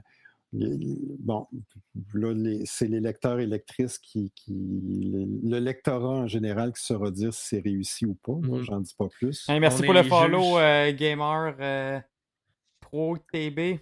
Gros merci. Yes. Merci beaucoup. Fait que j'espère que ça met un appétit pour les films qui s'en viennent. Puis en fait, vous, en fait, euh, vous allez faire un marathon, revisiter Oui. tous ces films-là et le, le- Hey, ça pour, doit nous, faire- pour nous amener jusqu'à. Ça doit faire à peu près 10 ans que j'ai pas réécouté la, la trilogie Ah, de Pareil. Pareil. De me remettre dedans, là, je les ai tellement aimés quand Hey, même. hein. En, en plus, là, euh, là je m'étais dit, ok, ben là, tu sais, ça, ça, ça va me prendre. J'ai-tu encore ça, ce DVD-là? Parce que oui, dans le temps, c'était en DVD. Et c'est le premier DVD que j'ai eu dans toute ma vie. Ça a été Spider-Man de Tobey Maguire, Spider-Man 1. Et je l'ai retrouvé. Ah ouais? Puis c'est le, c'est le même. Ça a été le premier film. Moi aussi, je- il est dans mes boîtes là, Ouais. en DVD, là, il est là-bas. là. Ouais, mais toi, tu les as rachetés euh, version euh, Blu-ray. Ouais, ouais, ouais, exact. là. Mais tu sais, c'était- c'était euh, c'était même pas ce cover-là. c'était- Il était dans les heures euh, de souvenir. Là. En tout cas, bref. Me Mais, faites euh, penser oui. à moi avec mon premier comic. Ouais. c'est ça. Ouais, exact, c'est ça. Mais c'était tellement un événement. VHS. Je l'avais en VHS. Pour ceux qui se demandent c'est quoi le VHS, là, les jeunes, les VHS, c'est l'ancêtre du DVD. Puis ceux qui se demandent c'est quoi un DVD, les jeunes, c'est l'ancêtre du Blu-ray. Puis ceux qui se demandent c'est quoi un Blu-ray, ben, c'est l'ancêtre du 4K. Probablement qu'un jour, il va y avoir des tripeux. Ben, il y a déjà des tripeux de VHS parce qu'il y a plein de films qui n'ont jamais été euh, Mhm. transposés en, en Blu-ray ou en DVD. Et Mhm. Ça existe juste en VHS. Ben, un peu comme les vinyles hein, sont revenus. euh, Ouais, mais oui. C'est vrai. Tout ce qui est nostalgie revient, puis rétro, vintage. c'est ça, Ça ça revient aussi, c'est un cycle. Mhm. Fait que là, je veux rappeler à tout le monde un peu le plan de match. Là. Euh, la semaine prochaine, qui est dimanche, on fait pas un truc sur Spider-Man, ça va être seulement sur Eternals. Donc, euh, on fait le review, qu'on va parler un peu avec tout le monde, puis on va vraiment y aller full spoiler avec les gens, puis on va en discuter nous autres en boys. Puis, euh, c'est par la suite. Euh, c'est-tu lundi ou c'est le dimanche d'après? J'ai pas le calendrier avec moi. Mais après ça, là, du Spider-Man non-stop. Euh, on va vous avertir Noé d'avance. Là, on va commencer avec le Spider-Man 1 de Sam Raimi. Fait je sais qu'en ce moment, il n'est pas disponible, que ça soit sur Netflix ou que ça soit sur Disney. Euh, fait que pour ceux qui se demandent où est-ce qu'ils pourraient l'écouter dans la légalité, euh, je crois que YouTube font des locations de films. J'en ai même fait un hier. euh, J'ai écouté quelque chose euh, sur YouTube. Euh, ou sinon, ben, essayez de vous le commander soit par Amazon. euh, je sais qu'eux autres livrent assez vite. Donc, euh, euh, en plus, écoute, c'est des films à avoir dans sa collection personnelle, selon moi. Mhm. Donc, mais pour le streamer, les gars, je- j'ai aucune idée où est-ce qu'on peut trouver ces, ces films-là. euh. Ben, et Euh, le premier, le premier Spider-Man, il est sur Netflix, par exemple, de Sam Raimi. Ok, il l'est. Lui, bon. ça, c'est... Peut-être même le 2, je pense que c'est le 3 qui est pas là, en tout cas. Ok. Je voir. Ok. Mais le premier, il est là. Ouais, super, c'est ça. là. Bonne chasse au trésor. Ouais. Fait que, JF, je te remercie vraiment beaucoup de, encore de t'avoir prêté au jeu aujourd'hui. Euh, tellement de connaissances générales poussées. Malheureusement, on ne te verra pas pour le mois de décembre parce qu'on va être dans, en plein milieu de notre marathon. Mais merci de nous avoir comme amené à commencer ce marathon-là en force avec toutes les- tes connaissances de Spider-Man dans l'histoire de Marvel. C'est super intéressant. Puis en plus, tu as jonglé entre euh, les BD, les films qui sont sortis, puis tout ça, puis tu as fait des parallèles entre les deux que j'ai trouvé super intéressant. Puis, euh, écoutez, si vous avez aimé votre expérience avec GF, GF a une boutique physique à Prévost. Euh, qui s'appelle Imagine Comic, comme que vous avez écouté depuis le début du podcast. Et euh, GF, écoute, tu as une panoplie de BD de, de, de, de Spider-Man. Ça, je sais que tu en as en masse. Justement, la run actuelle que, euh, que tu as euh, physique, je crois, en boutique en ce moment. Oui. Si les gens s'intéressent. On, on a. En euh, anglais, on- en a- français. OK, oui. On, Oui, on a. Wallace qui dit donner un chandail à cet homme. Il faudrait. Ouais, exact. J'espère ouais. que ça a pu intéresser euh, les, les personnes qui étaient à l'écoute ou je ne Ah. sais pas s'il y avait des, des questions. Oui, ou, ben, il y euh, avait une question en fait qui concernait quel est ton Spider-Man à toi préféré? euh, euh, Au cinéma ou euh, dans les comics? Confondu, au pire les deux. Ben, euh, je pense, au cinéma, c'est définitivement Tom Holland. Ok. Yes. Je trouve vraiment le, Ouais. le- le- le- je trouve vraiment que, ben, un peu comme euh, je disais à un moment donné, là, tout à l'heure, le côté culpabilité, le côté sens des responsabilités, tout ça, là, à un moment donné, là, on peut-tu en revenir? Mhm. Puis je Mm. trouve que Tom Holland, euh, puis de la façon que les films sont écrits, ben oui, il est tourmenté, oui, il essaye de faire du mieux qu'il peut, puis oui, mais en même temps, euh, c'est pas, euh, c'est pas perpétuellement euh, oh mon Dieu, la vie va donc bien mal et tout ça. Dans, dans la première trilogie de Sam Raimi, je trouvais que Tobey Maguire, à un moment donné, là, c'était C'était lourd.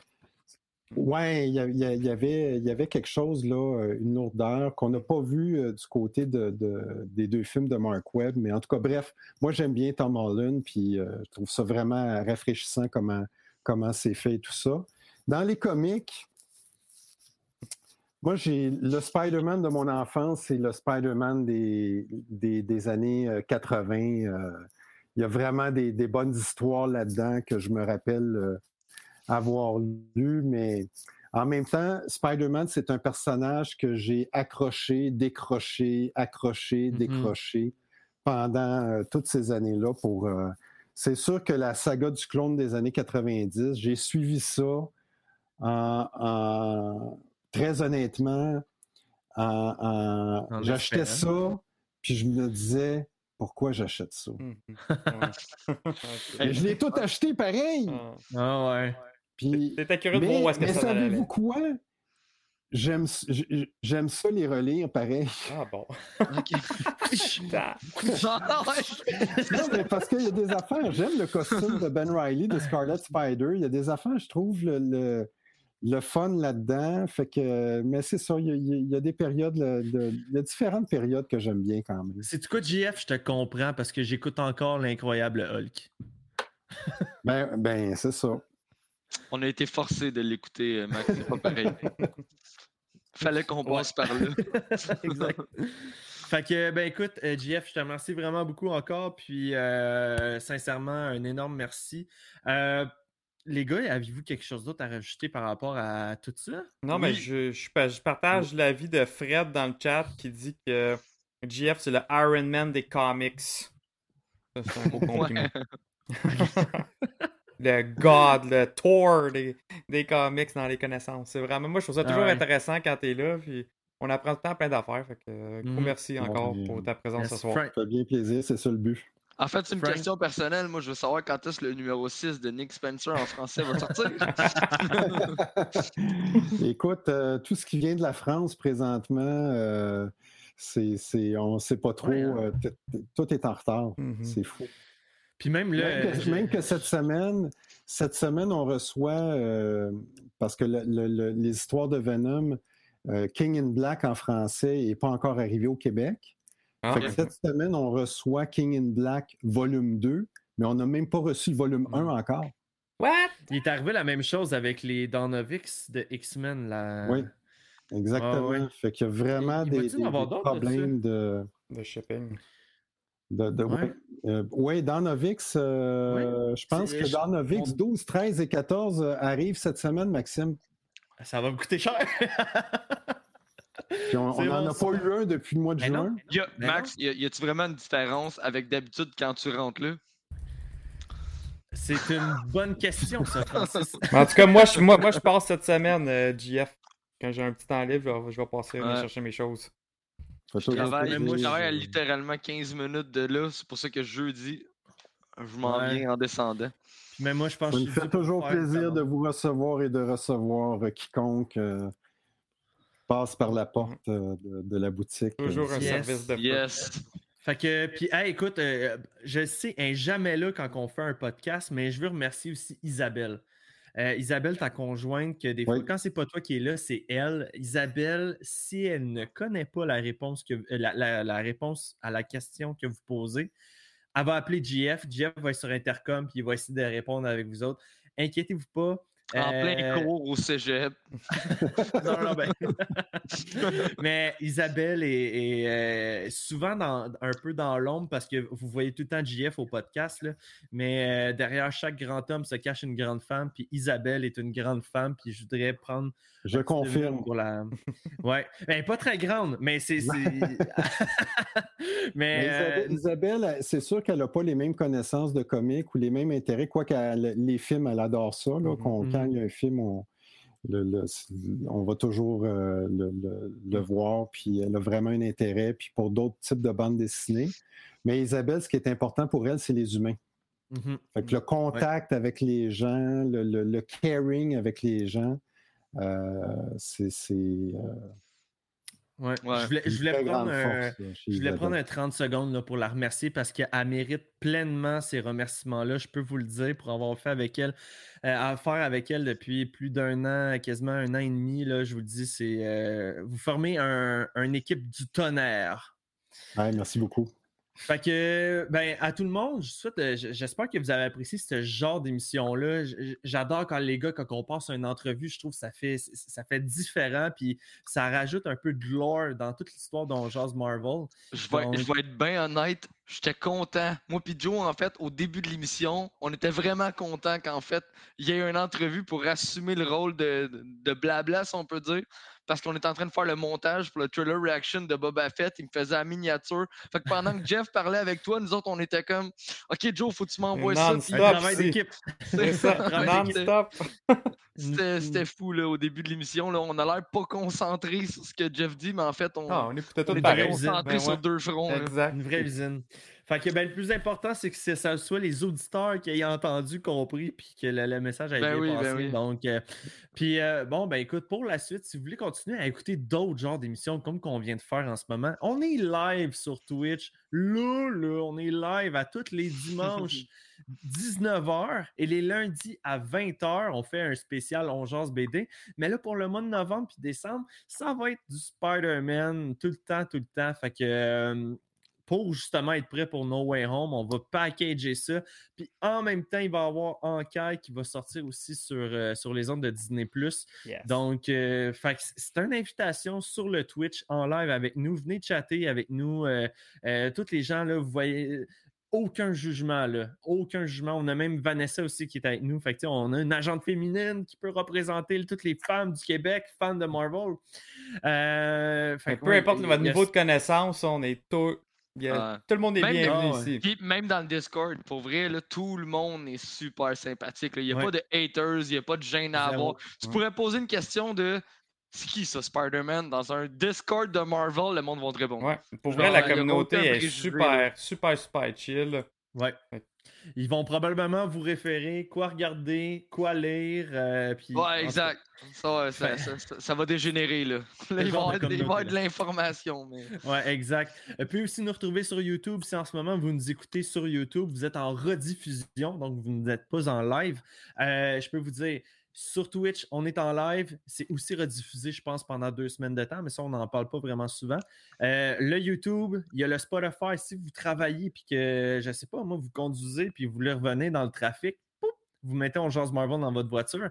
Et euh, puis tantôt aussi, on parlait du Discord. Si vous ne savez pas c'est quoi, c'est une application de discussion. euh, donc, vous recherchez On Marvel, vous apparaissez. Il y a des sujets de discussion, que ce soit sur les téléséries, les films, euh, les comics, les, les objets à collectionner. On- il y a tout plein de discussions différentes. Puis, comme que les gars venaient de vous le dire, ne soyez pas gênés pour poser des questions. On est là pour ça. Et euh, fait que c'est ça, je pense que. Si on fait connaît pas la réponse, on va demander à Jeff. Ouais, c'est ça. Exact. Il m'appelle Jeff. Puis Et là, euh, on va sinon, pogner ben, sa blonde. Fait que là, elle va l'appeler lui. oui, c'est ça, c'est comme une chaîne de gens qui. Ça oui, se pourrait qu'elle connaisse la réponse. Mhm. Ça se peut, bon, ouais, ben oui. Oh oui. Fait que, non, c'est ça. euh, puis, ben, le classique Facebook. là. Suivez-nous sur Facebook. Là, souvent, on poste euh, qu'est-ce qui est nouveau, les, les nouvelles de la semaine, puis euh, les memes aussi. Donc, euh, fait que- Hey, ben moi j'ai une question d'abord. Euh, juste pour Jeff. Je sais pas si sur Jeff, si tu avais vu sur le Facebook, on fait des versus à Oui. toutes les. euh, Ouais, ouais, ouais, j'ai. Toutes les quoi? Je me rappelle plus. Mhm. Toutes les semaines. euh, Euh, ouais, euh, tous les dimanches, là, ça, ça se ouais, renouvelle. ça. Euh, cette semaine, c'est Captain versus Iron Man. Quel est ton vote? Eh boy. Difficile, hein? C'est tout le temps qu'on avait. Ouais, ouais. euh, Non, Captain. Cap, yes! Captain, hey, c'est l'enfer le nombre de votes qu'il y a pour Captain et c'est surprenant. Mais c'est serré à Et date, pense. C'est c'est quelqu'un qui est euh, plus déterminé. Ouais. C'est vrai. c'est vrai. Je peux pas y ben, enlever euh, ça. ch- chaque bar, ils ont, ils ont leur côté euh, que, que le monde peut les aimer. Mais c'est bon, fait qu'un vote pour Cap de plus. Ouais, Écoute, euh, en, parlant de ça, Frank, c'est bon, je vais prendre la balle au bon. Le- la semaine passée, c'était Wolverine contre Scott. Oui. Euh, Scott a eu une rince avec un vote de sympathie. Tout le reste allait tout Blanchage. pour Wolverine. Ah ouais, ouais, ouais. Puis, J'imagine déjà Chris faire. Pas surprenant. il peut bien mourir, lui.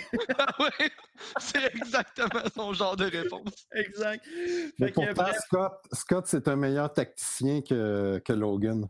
Sincèrement, là, lequel des deux tu préférais avoir comme ami, Scott ou Wolverine qui essaie de voler ta blonde? Moi, je prendrais Scott. Ouais. fait, que, fait que sur ça, les boys, juste ça de En, en même temps, Scott il a voulu éradiquer la race humaine à un moment Ouais, donné dans l'histoire. Ouais. On prend des commencera pas à ramener des histoires dans le. Moi, dans mon temps, là, Scott, là. fait que, écoute, tout le monde, on va clore l'émission ici. J'espère que vous avez vraiment apprécié. Puis, euh, toutes les plateformes que je viens de vous nommer, on est là-dessus, n'importe quand. Il y en a du stock. Je pense qu'en ce moment, les gars, là, on tourne la 68e épisode. Fait que, si on. Comme là, là, on est à deux heures d'enregistrement. Il y en a du stock. Là. Fait que euh, Mhm. je libère tout le monde là-dessus. Je vous souhaite de passer une excellente soirée. Puis je vous donne rendez-vous pour un autre épisode de. On jase Marvel! Hey, true believers, this is Stan Lee. Excelsior!